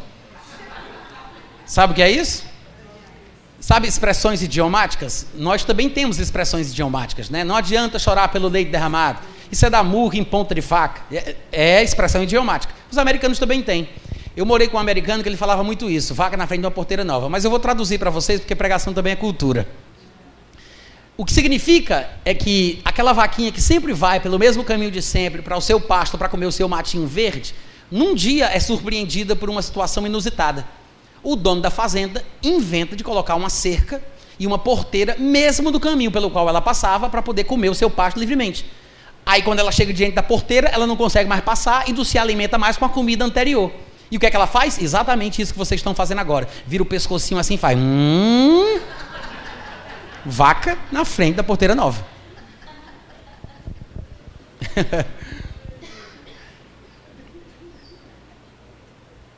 Deixa eu concluir essa leitura desses versículos, senão a gente não vai sair daqui hoje. Ou melhor, talvez eu nem vá ler mais não, vou voltar logo para Romanos 9 e a gente. Porque o livro de Romanos como um todo, você pode fazer isso em casa depois, revela o que eu estou dizendo aqui para vocês. Paulo está tentando tratar sobre a questão, judeus e gentios, e que tanto judeu como gentil é salvo pela mesma fé, e que Deus não é somente Deus dos judeus, mas é Deus também dos gentios. E que qualquer um que invocar o seu nome será salvo. Agora, como é que invocarão naquele em quem não creram, como crerão naquele de quem nada ouviram, como ouvirão senão a quem pregue? Porque a fé vem pelo ouvir a palavra de Deus. Qualquer um que invocar o nome do Senhor, judeu ou gentil, será salvo. Não tem esse negócio de castar, né? O pensamento hinduísta com a roupagem supostamente cristã. Não tem esse negócio de casta espiritual do qual uma pessoa não possa sair. Não tem esse negócio como os calvinistas tolamente apregoam. Depois você vai ler em casa essas questões do livro de Romanos. Peço desculpa por não poder ler todos os versículos que salientam isso, mas eu acredito que já foi suficiente para você entender a ideia. Tendo isso em mente, ao lermos Romanos capítulo 9, tudo vai fazer sentido. Porque vamos ler Romanos 9 à luz do livro de Romanos, sabendo que o capítulo 9 ele está inserido no meio dos outros capítulos que o livro contém. Não vamos olhá-lo à luz da interpretação calvinista, porque Romanos 9 não é um texto calvinista. Não foi escrito por Calvino. Não defende a ideia da predestinação calvinista. Romanos 9 é um texto de Paulo e é usado por Paulo para falar o que ele quer dizer. E ele está falando sobre isso o tempo inteiro. Não é somente em Romanos 9 que ele trata sobre o assunto. Ele vai mostrar que os, que os judeus não deveriam ficar em si mesmados orgulhosos, prepotentes, pensando que carregavam o rei na barriga. Só porque eram judeus, estavam automaticamente salvos, porque foram destinados, escolhidos por Deus para isso. Então, Paulo, para mostrar, passar, esfregar na cara deles que as coisas não são assim, aí Paulo vai fazer menção de várias situações históricas na nação de Israel, usando ilustrações naturais para falar sobre essa verdade espiritual, dizendo que não é porque eles são judeus que eles são destinados a serem salvos. E justamente quando Paulo tenta mostrar que não existe a predestinação para a salvação, o povo vai e pensa que Paulo está falando exatamente o contrário. Vocês estão em Romanos 9? Eu já li alguma coisa de Romanos 9? Já comecei? Eu li o quê? Não, eu li versículos soltos. A gente não começou a leitura, não, né? Tá. Então vamos lá. No versículo 1 do capítulo 9, ele diz: Digo a verdade em Cristo, não minto, testemunhando comigo no Espírito Santo a minha consciência. Tenho grande tristeza, incessante dor no coração, porque eu mesmo desejaria ser amaldiçoado, separado de Cristo, por amor de meus irmãos, meus compatriotas, segundo a carne. Ele está falando de quem? Está falando de quem, gente? Dos judeus, dos israelitas. Tanto é que no versículo seguinte ele diz: são israelitas. Quem são? Os seus compatriotas, os seus irmãos, segundo a carne, os judeus. Então, quando você sabe disso, presta atenção. V vamos ler todo mundo junto. Então, quando você sabe disso, porque a gente aqui já cantou a pedra, a gente já mostrou que é isso que o livro de Romanos trata, é sobre isso que ele vem falando desde o começo. Quando você começa o capítulo 9, aí você entende: ah, então é isso que ele está falando? Paulo está se condoendo e com compaixão dos judeus que rejeitaram Cristo. É sobre isso que ele está falando. Por isso ele fala: tristeza, incessante dor, eu oro por eles. E para você ter uma ideia de que Paulo está falando dos judeus e mesmo assim Paulo ainda espera que eles sejam salvos, porque as pessoas não percebem isso. Pensam que no capítulo 9 Paulo está falando que não vai ser salvo ninguém que Deus não queira. Só que Paulo está falando dos judeus. Se os judeus são os protagonistas do texto de Romanos 9, que supostamente não podem ser salvos, porque é isso que Paulo está explicando ali, como pensam os calvinistas, por que que no capítulo seguinte, que é o 10, do versículo 1, Paulo diz assim, irmãos, a boa vontade do meu coração e a minha oração a Deus a favor deles, destes que eu acabei de mencionar no capítulo anterior, que é o capítulo 9, que são os judeus. A minha oração a favor deles é para que sejam salvos. Ué! Como é que ele diz no capítulo 9? Como pensam os calvinistas. Como é que ele diz no capítulo 9 que só vai ser salvo quem Deus quer e não tem quem possa ser? E nós sabemos que ele está falando dos judeus. Como é que ele vai dizer no capítulo 10 que está orando por estes para que eles sejam salvos ele não pode ser salvo? Que diabo é isso? Vocês perceberam como é ridículo, gente? Vocês estão me acompanhando? Não é uma coisa do diabo, não é? É um diabo mesmo. Ridículo. Paulo diz: a minha oração a favor destes que eu mencionei no capítulo 9, que são os judeus, é que eles sejam salvos. Porque eles dão testemunho, ainda no 10, versículo 2, porque eles dão testemunho de que eles têm zelo por Deus, porém não com entendimento. Está falando de quem? Dos judeus, que têm zelo pelas coisas de Deus, mas são religiosos, fanáticos, extremistas, inclusive mataram até Jesus por causa disso. Tem zelo pelas coisas de Deus, mas não tem o entendimento. Por isso, desconhecendo a justiça de Deus, procurando estabelecer a sua própria, ou seja, através do cumprimento das leis que foram estabelecidas por Moisés, dessa forma, não se sujeitaram, não se sujeitaram à lei ou à justiça que vem de Deus. Porque o fim da lei de Moisés é Cristo para a justiça de qualquer um que crê. Qualquer um que crê. E aí ele vai falar um bocado de coisa. Mas veja que Romanos 9 está espremidinho, empensadinho no meio do argumento que Paulo vem tratando em todo o capítulo, em todo o livro. Né? A preocupação pelos judeus, a tristeza pelos judeus, pertence-lhes a glória, pertence-lhes as alianças, pertence-lhes a lei, deles descende o Cristo, deles são os patriarcas. Tenho um incessante dor no meu coração, eu oro por eles para que eles sejam salvos, mas eles não se sujeitaram à forma de Deus agir. Não se sujeitaram à justiça que vem de Deus e quiseram estabelecer a sua própria, que é o cerne, o miolo do capítulo 9, porque ele vai mostrar que esses judeus arrogantes, pensando que fazem parte da nação especial, eleita e predestinada, estavam querendo ensinar para Deus o que Deus pode fazer. Que é por isso que Paulo vai dizer: quem é você para discutir com Deus? Mas as pessoas não observam o contexto. Vamos voltar para o capítulo 9. Daqui para meia-noite a gente consegue. Versículo 4: Eles são israelitas, pertence-lhes a adoção Pertence-lhes a glória, pertence-lhes as alianças, a legislação, o culto, as promessas. Deles são os patriarcas e também deles descende o Cristo, segundo a carne, o qual é Deus bendito sobre todos para sempre. Amém. Uh, glória! Sobre todos, não somente sobre os judeus.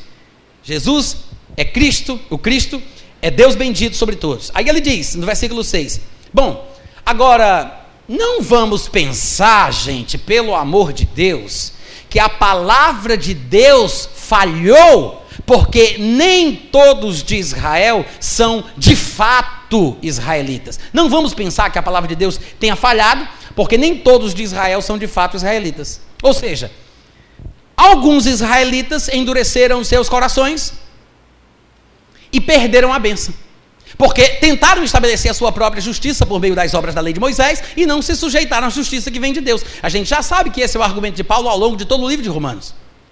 Mas ele agora vai dizer: não pense que porque Deus enviou a sua palavra para o povo de Israel e por meio de Israel essa palavra chegaria ao mundo, né?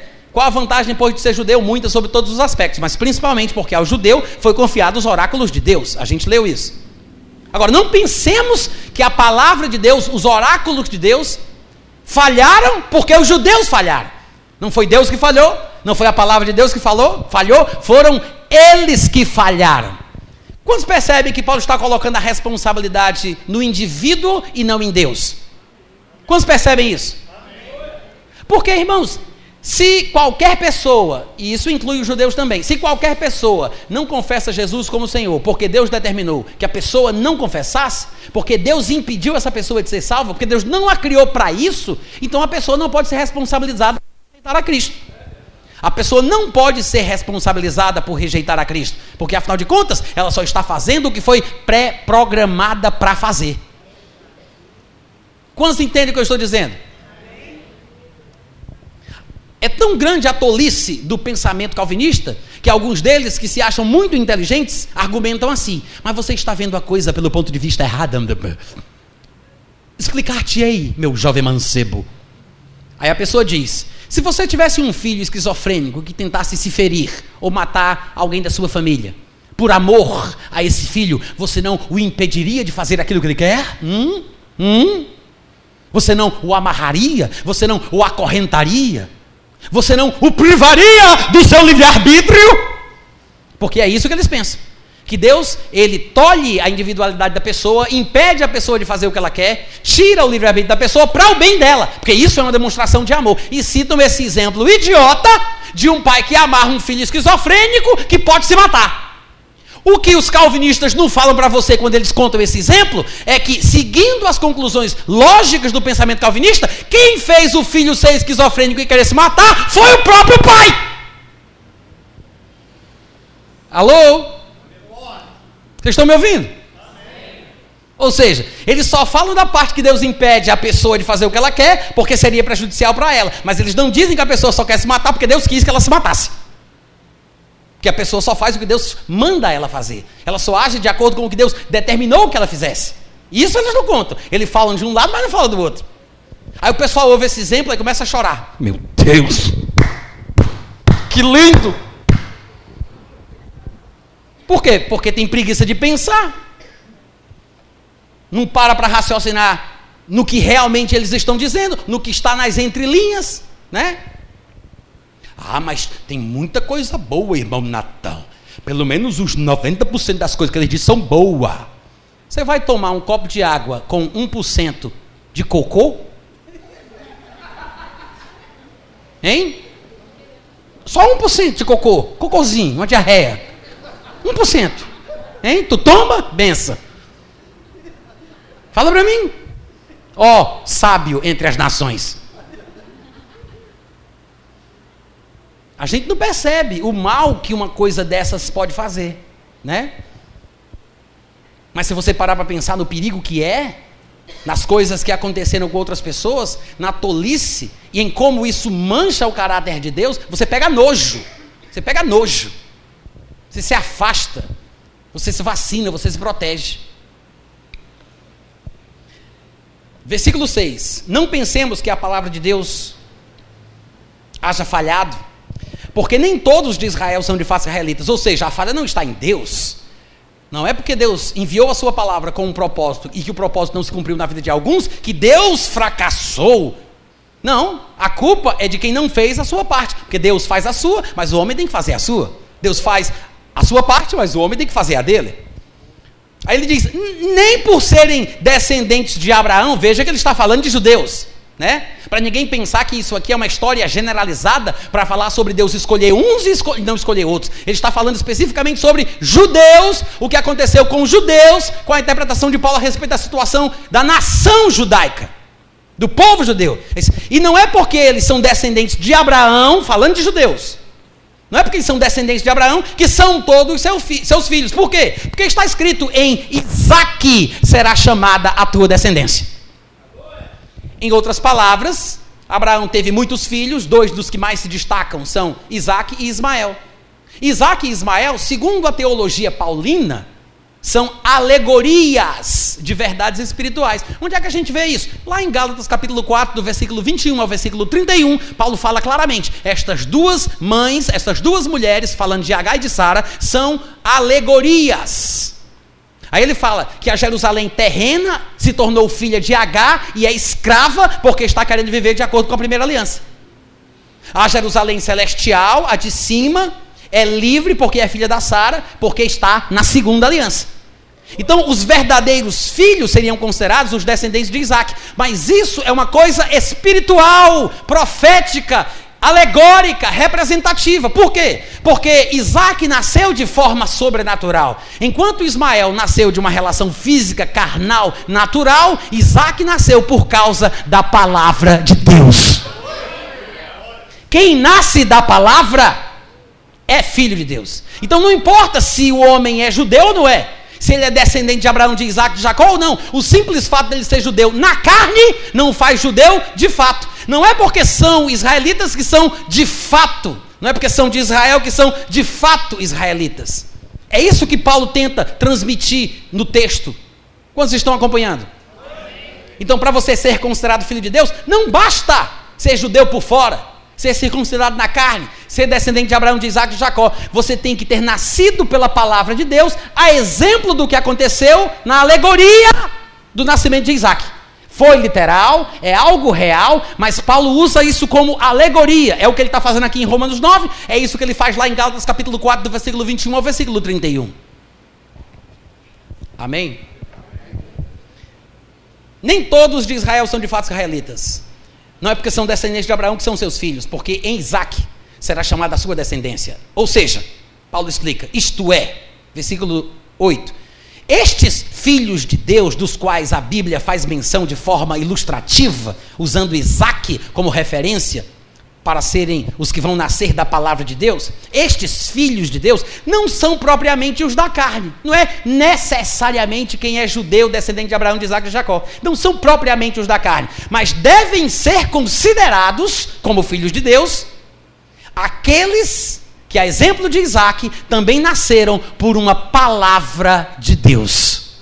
Ou seja, os filhos da, da promessa, porque a palavra da promessa, a promessa é uma palavra. Se eu prometo, eu digo alguma coisa.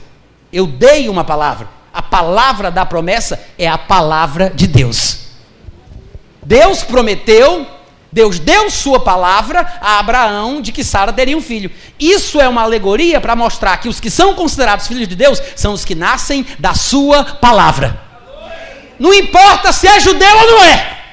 Porque não são considerados filhos de Deus os que são propriamente descendentes segundo a carne. Como vocês estão entendendo? Esse é o ponto. O que é que Paulo quer dizer com isso? Ele quer dizer, meu filho, não é porque você é judeu que você pensa que você está na casta abençoada e destinada para ser salvo, não, viu?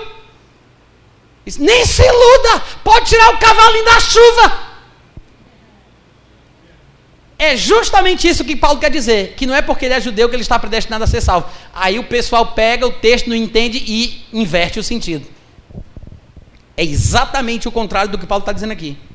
Aí ele continua, versículo 9: Porque a palavra da promessa é essa: Por este tempo virei, Sara terá um filho. Aí ele diz: E é bom que a gente perceba que essa verdade sobre a qual eu estou falando não se percebe somente no nascimento dos filhos de Sara. É isso o que ele quer dizer quando ele diz, e não somente ela, no versículo 10. Ele quer dizer que a mesma verdade se repete no nascimento dos filhos de Rebeca. Ele disse: No nascimento de Sara, teve um que nasceu segundo a carne, que foi Ismael. Mas teve um que nasceu de forma sobrenatural, que é Isaac. Ismael era o mais velho, era quem tinha o direito de primogenitura, ele estava na casta certa, estava destinado para a glória, para receber a bênção, mas perdeu.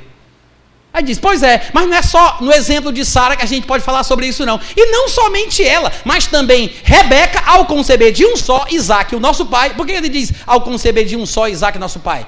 Porque alguém poderia questionar dizendo assim: ah, mas Ismael não pode ser levado em consideração, afinal de contas, Ismael, era, ainda que fosse primogênito, era filho de uma escrava. A mulher escrava, isso não serve de exemplo. Você não pode usar isso como exemplo para falar da gente, Paulo. Nós somos judeus, filhos de Abraão, nunca fomos escravos de ninguém. Aí, mas tá bom, depois eu vou falar do exemplo agora. Sabe Rebeca? Sabe Rebeca? Ela concebeu de um só que foi Isaac. Ela não ficou com outros homens. Foi só, foi Isaac e Rebeca. Os dois escolhidos, os dois de Deus, a coisa estava bem certinha ali. Pronto, agora quem é que está errado aí? Vai falar que Ismael é um bastardo? Tudo bem, pode falar, mas e agora? Esaú é bastardo por acaso? Não quer aceitar o meu exemplo de Ismael e de Isaac? Pois então pega essa, durma com essa bronca. E Isaac? E, desculpa, e Esaú e Jacó? Ele está dando exemplos na história de Israel para mostrar que existem alegorias que já falavam sobre o fato de Deus não escolher pessoas e destiná-las a serem salvas só porque Deus quer. E ele usa esses exemplos para mostrar que quem deveria receber a bênção pelo direito de primogenitura perdeu. Ou seja, vou usar aqui uma linguagem bem grosseira, mas há jurisprudência bíblica para isso. Né? Aí diz, não somente ela, versículo 10, mas também Rebeca, ao conceber de um só, que é Isaac, nosso pai, não eram ainda os gêmeos nascidos, nem tinham praticado o bem ou o mal, para que o propósito de Deus quanto à eleição prevalecesse, não por obras, mas por aquele que chama, já fora dito a ela: o mais velho será servo do mais moço. O que é que Paulo está querendo dizer com isso aqui? No versículo 11, Paulo está dizendo o seguinte: gente, a decisão de Deus em escolher Jacó em vez de Esaú, que era o mais velho, que tinha o direito de primogenitura, não se baseou nas coisas que eles fizeram de certo ou de errado. Porque Deus ele tem um propósito quando ele chama, ele tem um critério quando ele chama, ele tem um objetivo, ele tem uma visão, ele tem uma vontade. Então Deus não se baseia no que a pessoa faz ou deixa de fazer para que ele queira ou não abençoar uma pessoa. Que é por isso que lá em Romanos capítulo 4, versículo 6, Paulo cita Davi dizendo: É assim que Davi considera bem-aventurados aqueles a quem Deus atribui justiça, independentemente das obras. Ou seja, não é por causa do que você faz ou do que você deixa de fazer, mas é por causa da grande misericórdia de Deus. Então não é porque eu quero, não é porque eu me esforço, não é porque eu corro, não é porque eu faço por onde, não é pelo meu mérito, não é pelo que eu faço, não é pelo que eu deixo de fazer, mas é por causa do que ele fez por mim. Então não há como eu ficar soberba, arrogante, me achando especial. É por causa da graça e da misericórdia de Deus. Então ele está falando aqui sobre os critérios de Deus para escolher alguém. Por que, que as pessoas se confundem quando lê esse versículo? Por causa do versículo 12.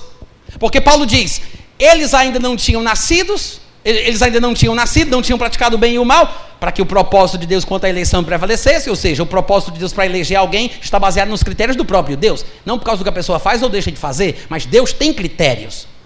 Mas aí o povo se confunde quando Paulo diz: Já fora dito a ela, o mais servo, o mais velho será servo do mais moço, como está escrito: Amei Jacó, porém me aborreci de Esaú. Como é que as pessoas interpretam isso? Pensam que Paulo está dizendo que Deus disse para Rebeca antes deles nascerem, que Deus amou Jacó e aborreceu Esaú, antes de nascerem.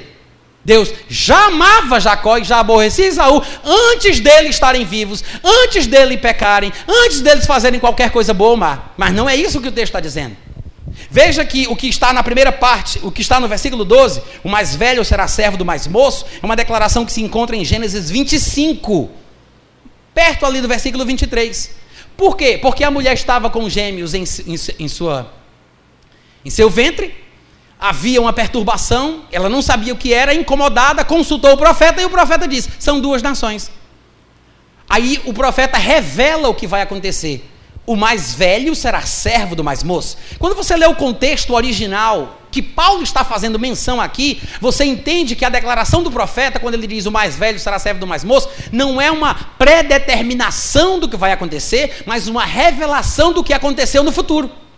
O fato de Deus ter visto o futuro como ele foi e ter revelado no momento presente, não faz com que aquilo que aconteceu tenha que acontecer. Já aconteceu, Deus já viu, ele simplesmente revelou de forma antecipada. Muitas profecias como estas não são predeterminações do que deve acontecer, mas são furo de reportagem profético. É uma revelação do que Deus viu. O fato de Deus ter visto não invalida o comportamento que cada um teve. O fato de Deus ter sabido antecipadamente o que cada um escolheu, o que cada um fez, não faz de Deus o responsável pelo que cada um escolheu, pelo que cada um fez. Vamos supor que você queira ver um jogo que vai passar quarta-feira à noite. Sei lá, Brasil e Churumelas. Aí você quer ver aquele jogo, você bota para gravar. Você vai para a igreja, está gravando. Aí quando você chega na sua rua, opa, rapaz, vou assistir o jogo, não quero nem ver a notícia, não quero saber como é que foi. Quando você está perto de chegar em casa, aí o seu vizinho diz: Eita, soube aí, Brasil, 5 a 2 Aí ô oh, rapaz, não me diga não, eu ia ver o jogo. Disse, mas não vai ver mais não? Vou, mas agora eu já estou sabendo. Eu disse, ué, e eles não ganharam por causa disso? Ou seja, o jogo tem a sua emoção no momento que ele aconteceu. A despeito de eu saber o resultado antecipado, o que eu quero ver não é o resultado, eu quero ver o jogo. Cada um fez o que tinha que fazer no momento do jogo. O resultado final foi consequência do que foi feito. Mas eu saber antecipadamente o que aconteceu não me faz responsável e não tira a responsabilidade dos que jogaram lá. Quantos estão entendendo? Deus saber antecipadamente não faz Deus o responsável pelo que ele soube. Amém, irmãos? Então Deus ele traz uma informação profética para Rebeca sobre o futuro que ele viu. Ele não está predeterminando, ele está revelando. O problema é que as pessoas, quando vão ler Romanos 9, não observam que Paulo junta dois textos. Ele pega, presta atenção, ele pega um texto de Gênesis e junta com um texto de Malaquias. Na nossa Bíblia, é um texto do primeiro livro do Antigo Testamento e um texto do, livro, do último livro do Antigo Testamento. E a gente não percebe isso, porque no versículo 2 ele diz: o mais, servo, o mais velho será servo do mais moço, isso é Gênesis, mas no versículo seguinte, no versículo 13, ele diz: como está escrito, amei Jacó, porém me aborreci de Esaú. Mas essa declaração do versículo 13 está em Malaquias, capítulo 1, versículo 2 e 3. Ou seja, Paulo pega um versículo de Gênesis com um versículo de Malaquias e junta num enunciado vocal só, numa declaração só. E o pessoal pensa que o que está em Malaquias foi dito em Gênesis, mas não foi. Em Gênesis, Deus não disse: Antes que eles nasçam, eu quero deixar bem claro, amei Jacó e aborreci Isaú. Não, não é isso que Paulo está dizendo. Ele está dizendo assim: antes de nascerem, Deus revelou a Rebeca que o mais velho, que deveria ter a primogenitura, na verdade perderia a benção para o mais novo. Como está escrito, ou seja, como de fato aconteceu, posteriormente foi escrito no livro de Malaquias para confirmar a revelação divina, para que nós possamos confiar na Sua palavra. O que é que está escrito? A comprovação do que Deus revelou. De fato, amei Jacó e aborreci Esaú. Mas essa declaração foi feita pelo profeta Malaquias anos depois que Jacó e Esaú tinham vivido, morrido e estavam enterrados há dezenas de anos. Quando ele escreveu Amei Jacó e aborreci Esaú em Malaquias, os dois já estavam mortos há muito tempo. Então as pessoas, por não prestarem atenção no contexto das declarações que são citadas por Paulo em Romanos 9, confundem as ideias, pensando que Paulo está dizendo que antes de nascerem, Deus falou que amava Jacó antes dele ter nascido. Quantos estão entendendo? Não é isso que Paulo está dizendo aqui. E outra coisa importante, quando em Malaquias o profeta fala amei Jacó, aborreci Isaú, anos depois dos dois já estarem mortos, ele não está falando necessariamente dos indivíduos Jacó e Esaú. Ele está usando os nomes deles como figura de linguagem para se referir às nações que descenderam dos tais. Amei Jacó no sentido de Israel como povo. O povo de, de Jacó, o povo descendente de Jacó, Israel como nação, foi amada por Deus, escolhida por Deus com um propósito divino. E ele aborreceu, ele rejeitou Esaú os edomitas, que por, não por acaso foram perseguidores a vida inteira do povo de Israel. E o próprio Paulo ele vai falar que estes que nascem segundo a carne, e aqui a gente pode inserir Esaú na história, porque lá em Gálatas ele está falando sobre Ismael e Isaac, mas Esaú e Jacó é do mesmo jeito. Ele diz que os que nascem segundo a carne sempre perseguem aqueles que foram gerados pela promessa. Sempre assim. É por isso que ele fala: amei Jacó, aborreci Esaú. Mas ele fala isso depois que os dois já morreram, ele está se referindo às nações, mostrando que uma nação era eleita, a outra não. Uma foi escolhida e a outra não. Mas fugia à regra, porque o primogênito, o que nasce primeiro, é que deveria receber a benção. Mas aí Paulo está usando isso para mostrar o quê? Para dar um tapa de luva na cara dos judeus e dizer: está vendo aí como a própria história do nosso povo, como a história dos nossos ancestrais, mostram que Deus pode fugir à regra para abençoar aquele a quem ele quer? Que é por isso que daqui a pouco ele vai dizer: abençoa quem quer, endurece a quem apraz. Mas o que, é que ele quer dizer com isso? Ele quer dizer que Deus não está subordinado ao fato de ter que abençoar os judeus só porque são judeus. Porque Deus não é Deus só dos judeus, Deus é Deus também dos gentios. E não pensemos que a palavra de Deus falhou só porque alguns judeus não creram. Porque a palavra de Deus não pode falhar, ainda que alguns sejam infiéis, Deus continua sendo fiel. Nem todos os que são de Israel são de fato israelitas. Nem podem ser considerados filhos de Deus só porque descenderam segundo a carne. Porque os filhos de Deus são aqueles que nasceram da palavra da promessa. Então, Paulo está usando isso como exemplo para mostrar que a prepotência e a arrogância dos judeus, que se achavam uma casta especial predestinada para a glória, era tolice. Esse é o argumento de Paulo em Romanos 9. Aí os abestalhados pegam Romanos 9 para provar a predestinação, que é o que Paulo está combatendo. Me diga como isso é possível. Alô? Aí ele continua, versículo 14. Ele diz: que diremos, pois? A injustiça da parte de Deus? Em outras palavras, será que Deus está sendo injusto em rejeitar alguns judeus? Em não abençoar alguns judeus? Como é que Deus escolhe um povo, separa um povo, prepara um povo e pune esse povo? Isso não é injustiça. Então, É uma pergunta retórica que Paulo imagina existir na cabeça do judeu. Aquele judeu que não recebeu Jesus, aquele judeu que acha que Jesus, ou que achava que Jesus era um falso profeta, um herege, porque o judeu não ia ser salvo só porque não tinha recebido Cristo, só porque tinha blasfemado contra Cristo, só porque tinha matado Jesus Cristo, mas o cara era judeu de acordo com a lei que Deus deu para Moisés. Como é que Deus não vai me salvar? Isso é injusto. Então Paulo pergunta: a injustiça da parte de Deus? Aí ele diz: de modo nenhum. Pois ele já disse a Moisés uma coisa que vai servir de exemplo para o meu argumento. Isso é o que Paulo deixa implícito aqui. Ele diz: porque ele já disse a Moisés: eu vou ter misericórdia de quem eu quiser ter misericórdia, eu vou me compadecer de quem eu quiser me compadecer. Em outras palavras, ninguém vai me obrigar a abençoar uma pessoa que eu acho que não merece. E se eu vou abençoar quem eu quiser abençoar, quem é que vai me obrigar aqui? Deus está perguntando isso. Eu vou ter misericórdia de quem eu quiser, neguinho. É quem eu quiser, compadre. Tem essa não. Eu vou ter misericórdia de quem eu quiser ter misericórdia. E eu vou. E eu vou me compadecer de quem eu aprouver me compadecer. Em outras palavras, Deus tem critérios. Há coisas que agradam a Deus e coisas que desagradam. Há coisas que Deus aprova e coisas que Deus não aprova. Há coisas que dão prazer a Deus e coisas que dão desprazer nós devemos considerar a bondade e a severidade de Deus. Bondade para aqueles que estão firmes, mas severidade para aqueles que caíram. Amém, irmãos? Muita gente se esquece disso, mas um pouquinho mais para frente, lá no capítulo 11, você vai ver, no versículo 22, Paulo diz exatamente isso. Ele fala: Considerai, pois, a bondade e a severidade de Deus. Para com os que caíram, severidade. Para contigo, a bondade de Deus. Se condicional. Se nela permaneceres. De outra sorte, se não permanecer, também tu serás cortado.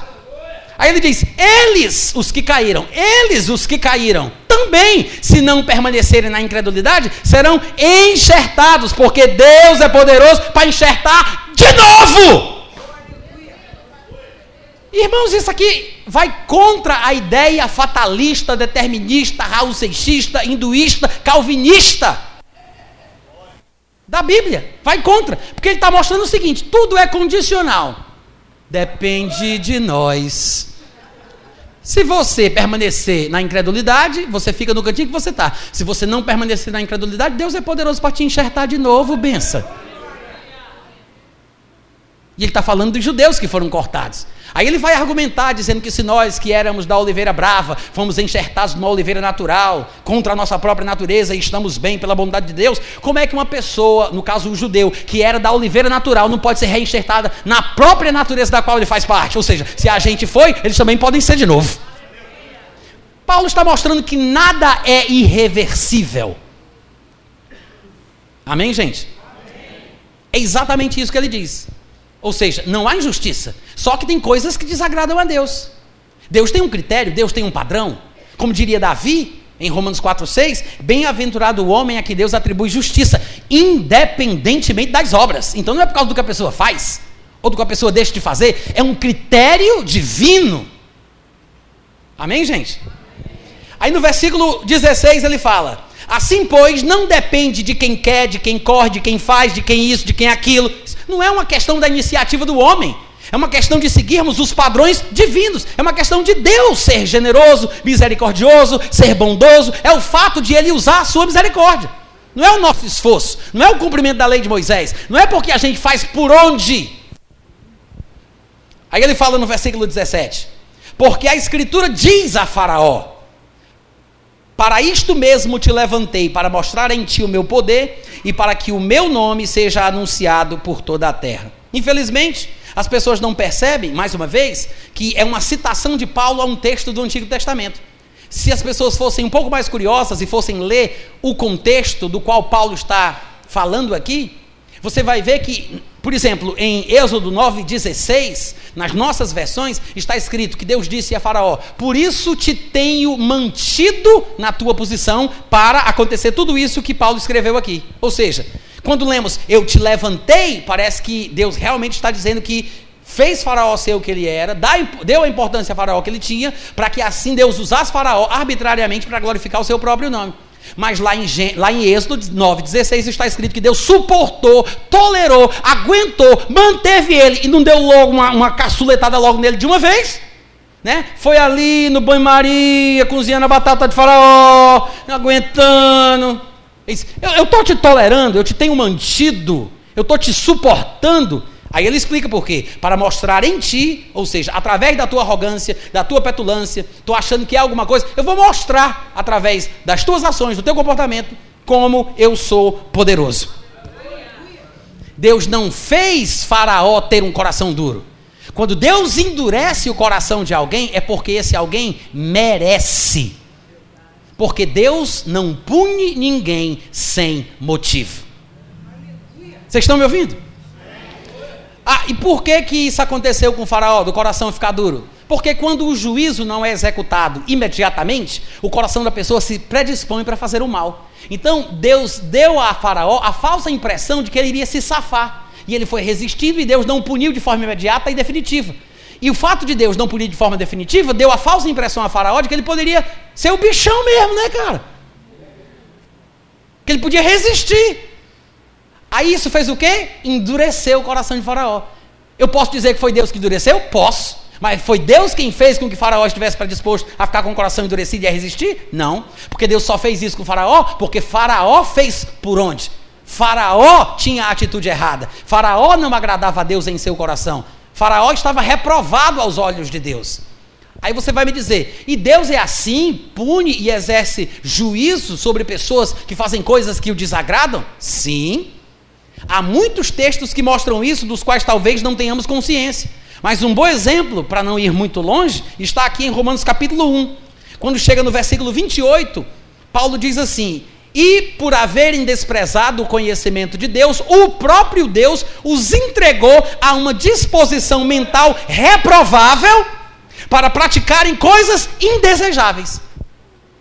Se você volta para o versículo 18, ele diz: A ira de Deus se revela do céu contra a impiedade e a perversão dos homens que detêm a verdade em troca da injustiça impedem a entrada da verdade em sua vida e preferem a injustiça.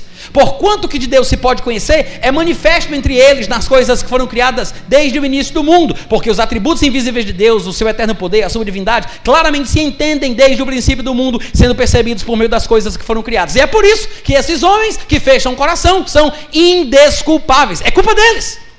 Eles têm o testemunho da bondade de Deus, veem na natureza, veem na criação e não glorificam como Deus, detêm a verdade pela injustiça.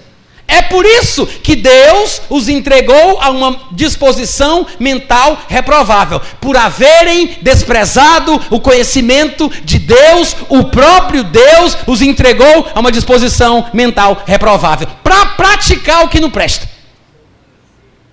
Não é o único lugar que aparece isso. Você vai ver, por exemplo, em 2 Tessalonicenses, no capítulo 2, mais uma vez Paulo, quando ele está falando sobre o grande surgimento, o surgimento do grande engano através do anticristo. 2 Tessalonicenses 2, no versículo 7, ele diz assim: Com efeito, o mistério da iniquidade já opera e aguarda somente que seja afastado aquele que detém esse mistério. Então, quando for afastado aquele que detém o mistério da iniquidade, será de fato revelado o iníquo.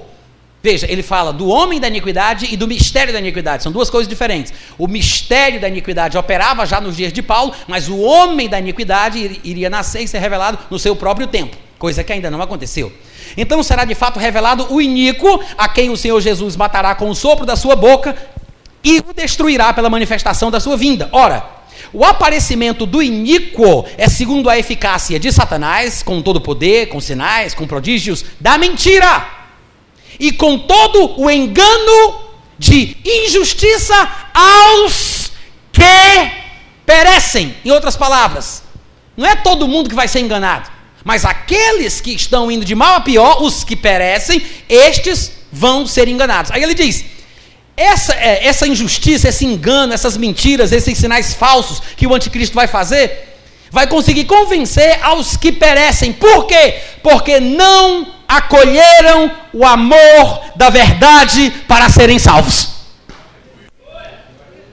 Por que Cristo há de realizar sinais e prodígios provenientes da mentira e vai enganar os que perecem? Quem não tiver amor pela verdade para ser salvo? Eles. É o que Paulo diz lá em Romanos. Detém a verdade em troca da injustiça. Porque não acolheram o amor da verdade para serem salvos. A mesma coisa que Paulo diz lá em Romanos, ele repete aqui. No versículo seguinte ele fala: É por esse motivo, ou seja, é porque merece. Merece. Por esse motivo, pois Deus lhes manda a operação do erro para eles acreditarem numa mentira. Deus manda a operação do erro. Por quê? Não deram crédito à verdade, não amaram a verdade para serem salvos. Ah, é, é o que você quer? Pois tome mais. Isso é juízo divino. Coração duro para não perceber a verdade. Coração cego para não ver a luz do Evangelho da glória de Cristo. Esse tipo de situação espiritual reprovável, muitas vezes é uma condição espiritual que é consequência de um juízo divino por uma atitude humana reprovável. Porque Deus não pune sem motivo. Amém, gente? Deus não é carrasco, arbitrário, intransigente, como querem fazer que a gente creia. Você vai ver isso em Romanos 13, quando Paulo está falando sobre autoridades. Ele está falando sobre os magistrados. E no versículo 1 ele diz: Todo homem esteja sujeito às autoridades superiores, porque não há autoridade que não tenha sido estabelecida por Deus. As, autor as autoridades que existem foram por ele instituídas, de modo que aquele que se opõe à autoridade resiste a uma coisa de Deus a uma ordenação divina. E os que resistem, obviamente, trarão sobre si mesmos. Olha só isso. Ele diz: quem resiste ao que é de Deus, no caso aqui as autoridades, traz sobre si mesmo a condenação. Porque os magistrados, as autoridades, os policiais, não são para se ter medo, a não ser que você seja maconheiro, cheirador de cola, ladrão, traficante. Né? Porque os magistrados não são para se ter medo quando se faz o bem, e sim quando se faz o mal. Queres tu não ter medo do camburão? Vocês sabem o que é camburão? Não sei se existe ainda hoje em dia. Onde é que eu estava? Versículo 3. Não queres. Me perdi, gente. Queres tu não temer a autoridade? Faze o bem e terás louvor dela visto que, olha o que ele diz: a autoridade é ministro de Deus para teu bem. Entretanto, se, e como diz na matemática, e somente se, se e somente se fizeres o mal, teme. É bíblico ter medo. Fique com medo. Aí por que ele diz? Tenha medo, porque não é sem motivo que ele vai trazer a espada para as tuas costas, miserável. Hoje em dia, as autoridades não usam mais espada, eles usam pistola. Paulo está dizendo que não é sem motivo que o policial desembanha a sua pistola. Não é sem motivo. Pelo menos não deveria ser, porque nós sabemos que infelizmente que existem policiais corruptos, mas nós partimos da premissa da idealização de um mundo perfeito. Pelo menos os princípios bíblicos estão falando sobre policiais que tiram a pistola e atiram para matar de acordo com a vontade de Deus. Ou seja, não é sem motivo, não é por qualquer razão, por questões pessoais, questões escusas, motivações escusas. Não deve ser sem motivo que o policial desembanha a sua espada ou empunha a sua arma, a sua pistola. Quantos estão entendendo? Agora o que é interessante é que Paulo usa a figura que para nós hoje em dia na nossa vida moderna é um policial de arma em punho. Ele diz: "Isso aí é a vingança de Deus". Porque não é sem motivo que ele traz a espada, pois é ministro de Deus, vingador para castigar quem merece. Ora, se ele diz que um policial é ministro de Deus quando está com a arma na mão, uh, e ele diz que não é sem motivo, é porque pode ter certeza, quando Deus pune, quando Deus mata, quando ele fere, quando exerce o seu juízo, não é à toa. Nós acabamos de ler várias passagens que mostram. É por esse motivo que Deus envia a operação do erro. É por esta razão que Deus os entrega a uma disposição mental reprovável para fazer aquilo que do presta. Porque inicialmente eles fizeram por onde? Então, quando Deus endureceu o coração de Faraó, ele o endureceu porque Faraó estava predisposto a não querer a verdade. Deus conhece, como diz Atos capítulo 15, versículo 8, Deus conhece os corações. O homem vê a aparência, mas Deus vê o coração. Então, quem Deus quer endurecer? Aqueles que ele sabe que deve. Aqueles que ele quer endurecer. Mas não de forma arbitrária, como pensam os calvinistas. Ah, quando ele quer, ele quer e ele faz e acabou-se. Pronto, meu irmão, dessa não. Não. Deus tem vontades, Deus tem gosto, tem prioridades, tem critérios, tem padrões, tem propósitos, tem, tem planos. Ele, ele tem uma forma de pensar. Tem coisa que agrada a Deus e coisa que desagrada. Tem coisa que dá prazer a Deus e coisa que não dá prazer. Tem coisa que ele aprova e coisa que ele reprova. Tem coisa que alegra o seu coração, coisa que o entristece. Tem coisa que o faz conceder vida, mas tem coisa que o faz dar vontade de matar. Quantos vocês estão entendendo? É por isso que Jesus disse: Não temam aqueles que matam o corpo e mais nada podem fazer. Vocês têm que ter medo daquele que, além de matar o corpo, ainda joga no inferno. E é Deus. Ele está falando de Deus. Amém, gente? Vocês estão me ouvindo? Amém. Vamos lá, volta para Romanos 9, versículo 17. Porque a Escritura diz a Faraó: Eu tenho te suportado, eu estou te aguentando, como diz lá o texto original em Êxodo 9,16, né? Eu te tenho mantido nessa posição, não exerceu o juízo de forma definitiva, para mostrar em ti o meu poder e para que o meu nome seja anunciado por toda a terra. Em Eclesiastes, no capítulo 8, versículo 11, tem um texto que basicamente nos explica aquilo que Paulo acabou de dizer aqui a respeito de Faraó. Está escrito assim: Visto como não se executa logo a sentença sobre a má obra, ou seja, é, a paciência, né, a complacência de esperar, deixar levar, vai empurrando com a barriga, porque não se executa logo a justiça sobre o ato mau, o coração dos filhos dos homens está inteiramente disposto a praticar o mal. Em outras palavras, porque Deus não puniu de, Faraó de forma definitiva logo nas primeiras resistências dele, fez com que Faraó pensasse que pudesse resistir um pouco mais. O coração de Faraó endureceu-se e ele se dispôs a resistir ainda mais. Se, se dispôs a praticar mais males ainda. É o que nós acabamos de ler, Eclesiastes 8:11. Visto que como não se executa logo a sentença sobre a má obra, o coração dos filhos dos homens está inteiramente disposto a praticar o mal. Assim foi que Deus endureceu o coração de Faraó. Deu a ele a falsa impressão de que ele conseguiria resistir a Deus. Só para mostrar para ele que era tolice o que ele estava fazendo. Mas o fato de Deus ter entregue Faraó a uma situação como essa não foi sem motivo, porque Deus não pune sem motivo, como nós acabamos de ver no exemplo que Paulo dá através dos policiais em Romanos capítulo 13. Quantos estão me acompanhando? Versículo 18: Logo, Deus tem misericórdia de quem quer e também endurece a quem lhe apraz. Claro, claro. Porque Deus consegue enxergar as coisas da forma que elas são. Ele vê o coração de todos os homens. Ele conhece a verdade das coisas. E, obviamente, ele vai endurecer a quem ele quer. E ele vai ter misericórdia de quem ele quiser ter misericórdia. Não no sentido arbitrário, intransigente, unilateral, carnal, diabólico, maquiavélico mas no sentido de Deus ser uma pessoa. E tem coisas que ele gosta e coisas que ele não gosta.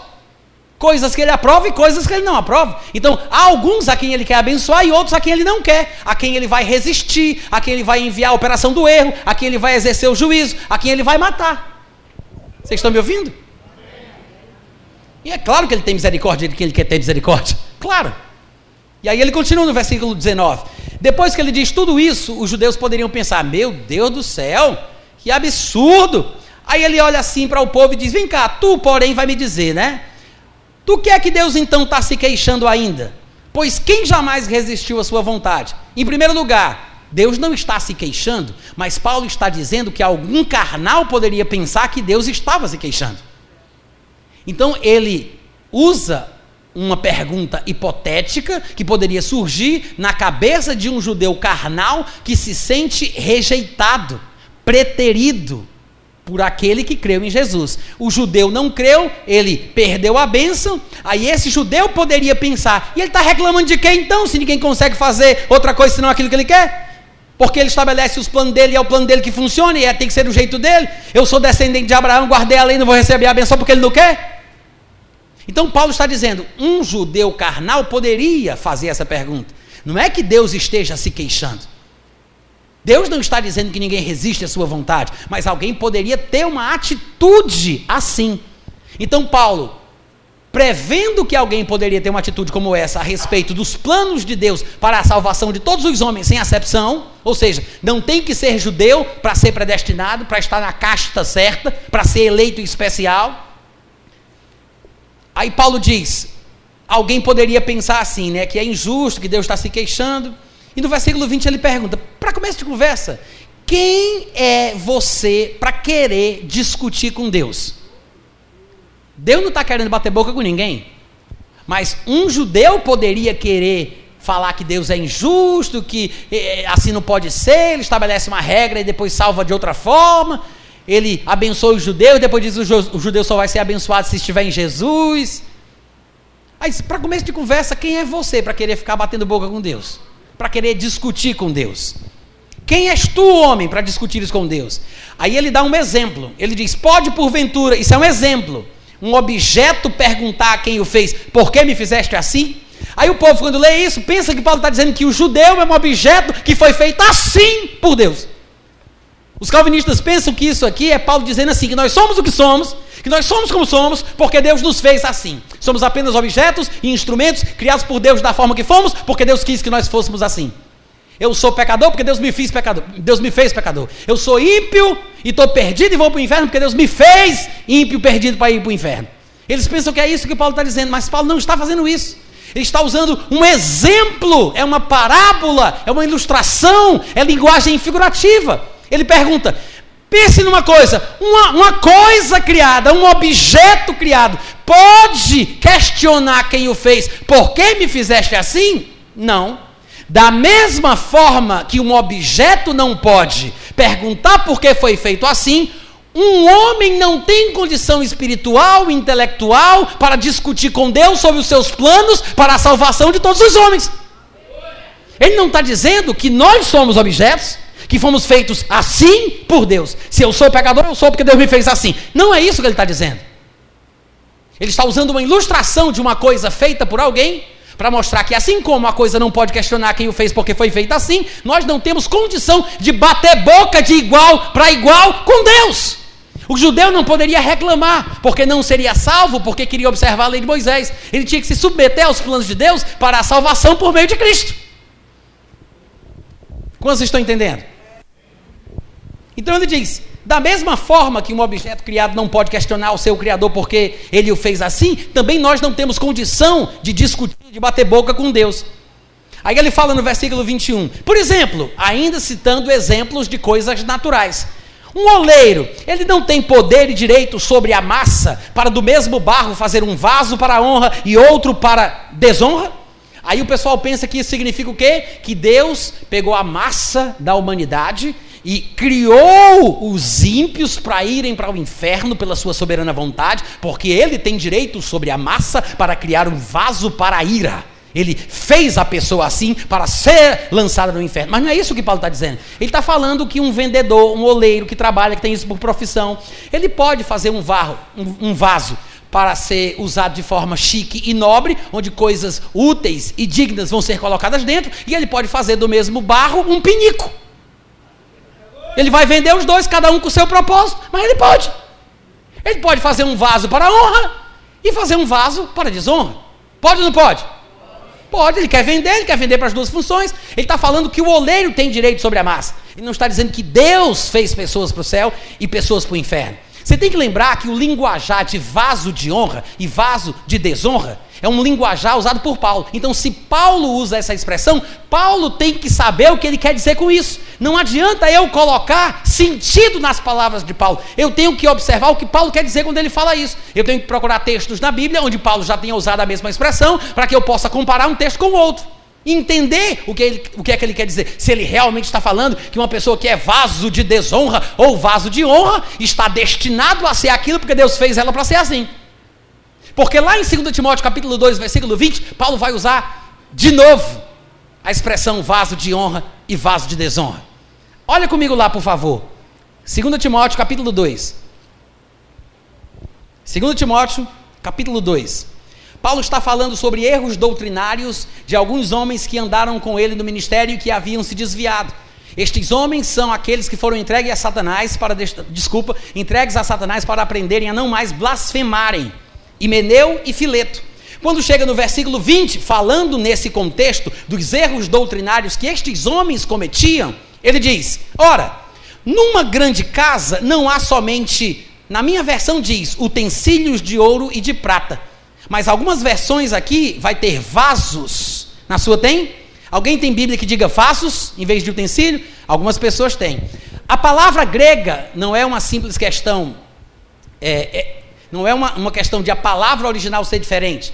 É uma simples questão de tradução isso aqui. Por alguma razão, os tradutores da minha versão escolheram utensílios em 2 Timóteo e lá em Romanos 9 eles escolheram a palavra vaso. Mas a mesma palavra grega que aparece em 2 Timóteo aparece em Romanos 9. Paulo está usando a mesma expressão grega original. A tradução da gente, dependendo da versão que estivermos lendo, é que faz a diferença. Mas não há diferença para o texto original nem na cabeça de Paulo. Paulo está falando sobre a mesma coisa: vasos de honra e vasos de desonra. Veja, ele diz: numa grande casa há, não há somente vasos de ouro e de prata, há também vasos de madeira e de barro. Alguns para a honra, vasos de honra, e outros para a desonra. Ou seja, vasos usados para um determinado fim e vasos usados para outros fins. Vasos contém, que são que recebem conteúdos honrosos e dignificantes e vasos que recebem conteúdos depreciantes. Vasos que refletem honra e vasos que refletem desonra. Aí ele diz: Assim, pois, versículo 21. Assim, pois, se alguém a si mesmo se purificar destes erros, será utensílio para a honra, ou seja, vaso de honra. Ué, eu pensava que ser vaso de honra ou vaso de desonra era uma questão de estado de espírito predeterminada por Deus como se Deus criasse alguém como vaso de desonra, e esta seria uma situação tal da qual a pessoa jamais poderia sair. Ou seja, Deus a fez assim. Deus a criou como um vaso de desonra para ser lançada no inferno. Aí chega Paulo e diz que se a pessoa se consertar, ela vai deixar de ser vaso de desonra e vira vaso de honra. Como é que pode? Como é que pode? Então as pessoas não estão considerando a Bíblia, elas estão considerando os seus pregadores prediletos. Elas não estão interpretando as expressões de Paulo pelas próprias expressões de Paulo. Eles criam sentidos às expressões que eles enxergam, a seu bel prazer. Eles têm cera nos ouvidos. Eles só seguem as doutrinas que lhes agradam. Eles não observam o que Deus realmente está falando ao longo de toda a sua palavra. Então Paulo diz: se alguém a si mesmo se purificar destes erros, será um vaso para a honra. Aí vai estar santificado e vai estar útil ao seu possuidor. Estando assim, depois de ter sido purificado, santificado, estando assim, preparado para toda boa obra. Amém, gente? Então, se um vaso de desonra pode se transformar em vaso de honra, por que, que as pessoas estão usando as expressões de Paulo de forma que o próprio Paulo não usava? Paulo não está dizendo que Deus nos fez vasos de desonra ou de honra de forma definitiva, situação irreversível da qual não podemos fugir. Porque eu, como objeto, não posso perguntar a Deus: Meu pai, por que me fizeste assim? Não é isso que Paulo está dizendo. Amém, gente? Não é isso que Paulo está dizendo.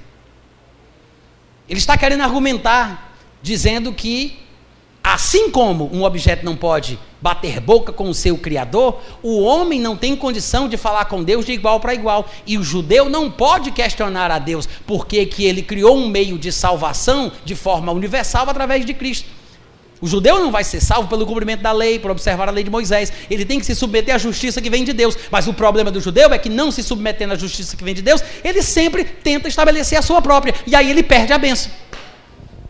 E ele não pode discutir com Deus do porquê Deus estabeleceu esse meio. Ele não entende que a lei foi dada de forma temporária, transitória, era passageira, não era para sempre. A lei foi dada até que viesse o descendente a respeito do qual havia sido feita a promessa. Foi uma, um acréscimo temporário. Ela foi acrescentada temporariamente até que viesse Cristo. Então, voltando para o versículo 22, ele diz: que diremos, pois, se Deus, querendo mostrar a sua ira, e dar a conhecer o seu poder, suportou com muita longanimidade os vasos de ira, que obviamente estão preparados ou destinados para destruição. Deus não preparou a pessoa para ser vaso de desonra e, consequentemente, vaso de ira. Deus preparou o destino de cada grupo.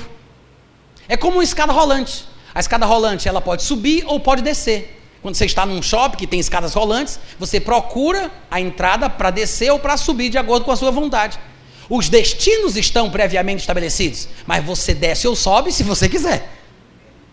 Quantos estão me entendendo? Se você estiver na escada que desce, você vai descer, porque já está predestinado. Se você estiver na escada que sobe, você vai subir, porque já está predestinado. Então, da mesma forma, quem está em Cristo está destinado à glória. Amém, irmãos? Isaac é um exemplo de Cristo, é por isso que ele diz: em Isaac serão considerados os teus descendentes, porque Isaac nasceu pela palavra de Deus. Cristo é como se fosse Isaac.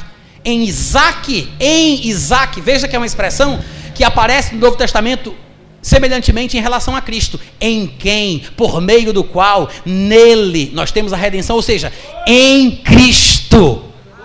A salvação, a glória está em Cristo. Quem está em Cristo está destinado à glória. Quem não estiver em Cristo, mesmo sendo judeu, perde a bênção. E é a razão pela qual os judeus estavam indignados, e é a razão pela qual Paulo argumenta da forma que ele argumenta aqui no capítulo 9. Então ele diz: Deus suportou com muita longanimidade os vasos de ira que foram preparados para a perdição. Ou seja, o destino dos vasos que são vasos de desonra é receberem a ira de Deus sobre a sua vida. Serão destruídos. É o destino previamente estabelecido. Agora, quem vai ser vaso de honra, quem vai ser vaso de desonra, depende da vida da pessoa. Porque se a pessoa se purificar dos seus erros, ela vai ser considerada vaso de honra. Como a gente viu Paulo explicando lá em 2 Timóteo 2. Versículo 23. A fim de que também desse a conhecer as riquezas da sua glória em vasos de misericórdia, que para a glória estão destinados ou preparados de antemão. Se você é vaso de honra, você está destinado à glória. Está preparado para isso, destinado para isso. Se você é vaso de desonra, você está preparado para a destruição, destinado para isso. Agora, se você vai ser vaso de honra ou vaso de desonra, depende de você.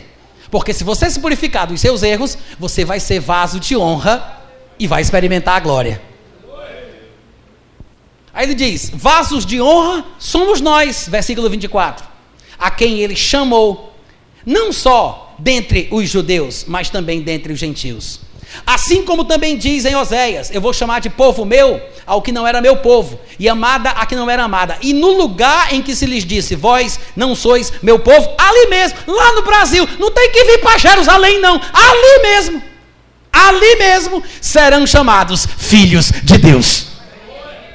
Então veja que ele está falando da mesma coisa: Israel as nações do mundo, judeus, gentios, planos de Deus para a salvação de todos. O judeu não pode se considerar especial, o judeu tem que se encaixar no plano de Deus, não pode querer ficar batendo boca e dizer que é descendente de Abraão, tem que ser humilde e aceitar como Deus salva os homens. Aí no versículo 27 ele diz: Agora, o que foi que ele disse em relação a Israel? Olha o que foi que Isaías disse sobre a atitude errada dos israelitas só porque são descendentes de Abraão. Ele diz: Ainda que o número dos filhos de Israel seja como a areia do mar, só o remanescente é que vai ser salvo, porque o Senhor cumprirá a sua palavra sobre a terra cabalmente em breve.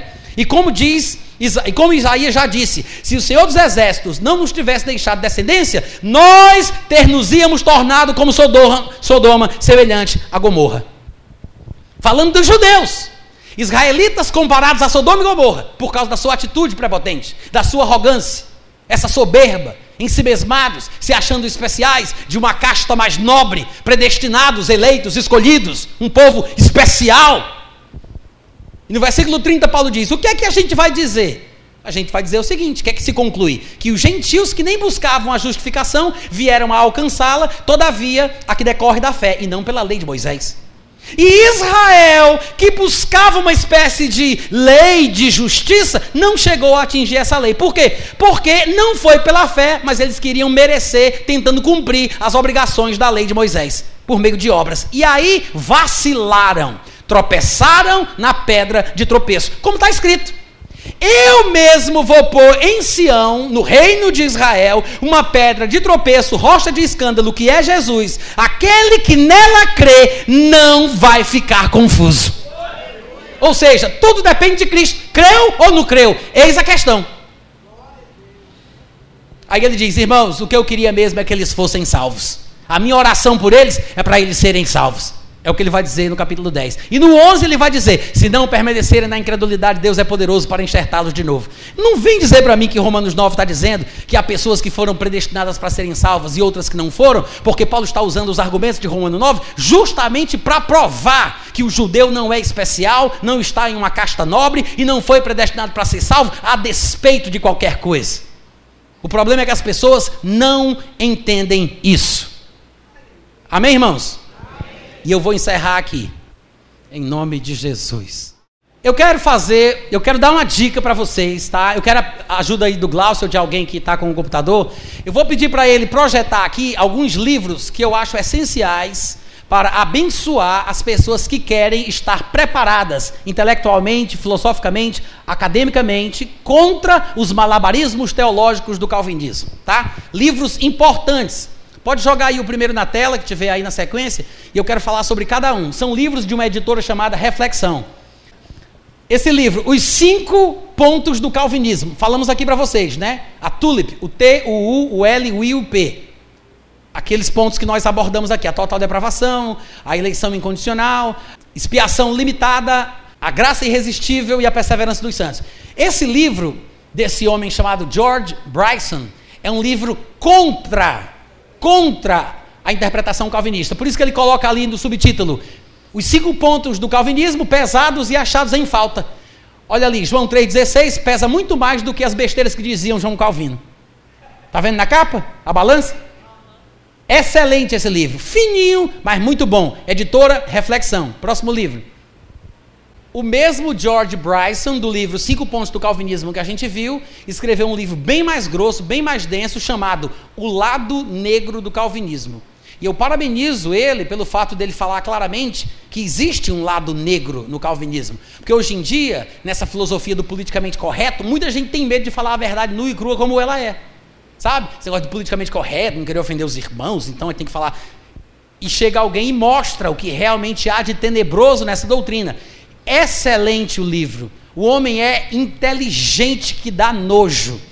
Maravilhoso. Todo em português, publicado pela editora Reflexão. A visão calvinista da eleição. The Dark Side of Calvinism. O, lado negro, né? igual como naquela história lá de Star Wars. Aí ele fala, examinando e refutando biblicamente a doutrina reformada da dupla predestinação. É a ênfase que ele vai pôr no livro. O que é a dupla predestinação? É, é a ideia de que Deus destinou pessoas para o céu e para o inferno. É uma dupla predestinação. Uns Deus cria para mandar para o céu, outros Deus cria para mandar para o inferno. Muitos calvinistas hoje em dia têm vergonha dessa doutrina. E dizem que quem crê assim são os calvinistas extremados, os que eles chamam de hipercalvinistas.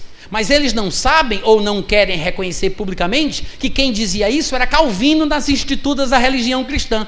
Ou seja, o próprio Calvino parece que não era muito calvinista no pensamento deles. Porque eles têm vergonha de admitir isso. Porque eles acham que isso é errado. Mas é o que o próprio Calvino dizia e Agostinho também. Existe sim na teologia calvinista a ideia de que Deus cria pessoas para mandar para o céu e para o inferno. Deus não somente salva quem estava indo para o inferno porque ele é bom, não. Ele também cria pessoas para matar no inferno a seu bel prazer. E é ensinado pelo calvinismo. Tá? Esse livro é muito bom sobre esse assunto. Passa para o próximo aí. Contra o calvinismo, esse homem chamado Roger Olson, ele desde a sua infância esteve cercado na sua família por calvinistas.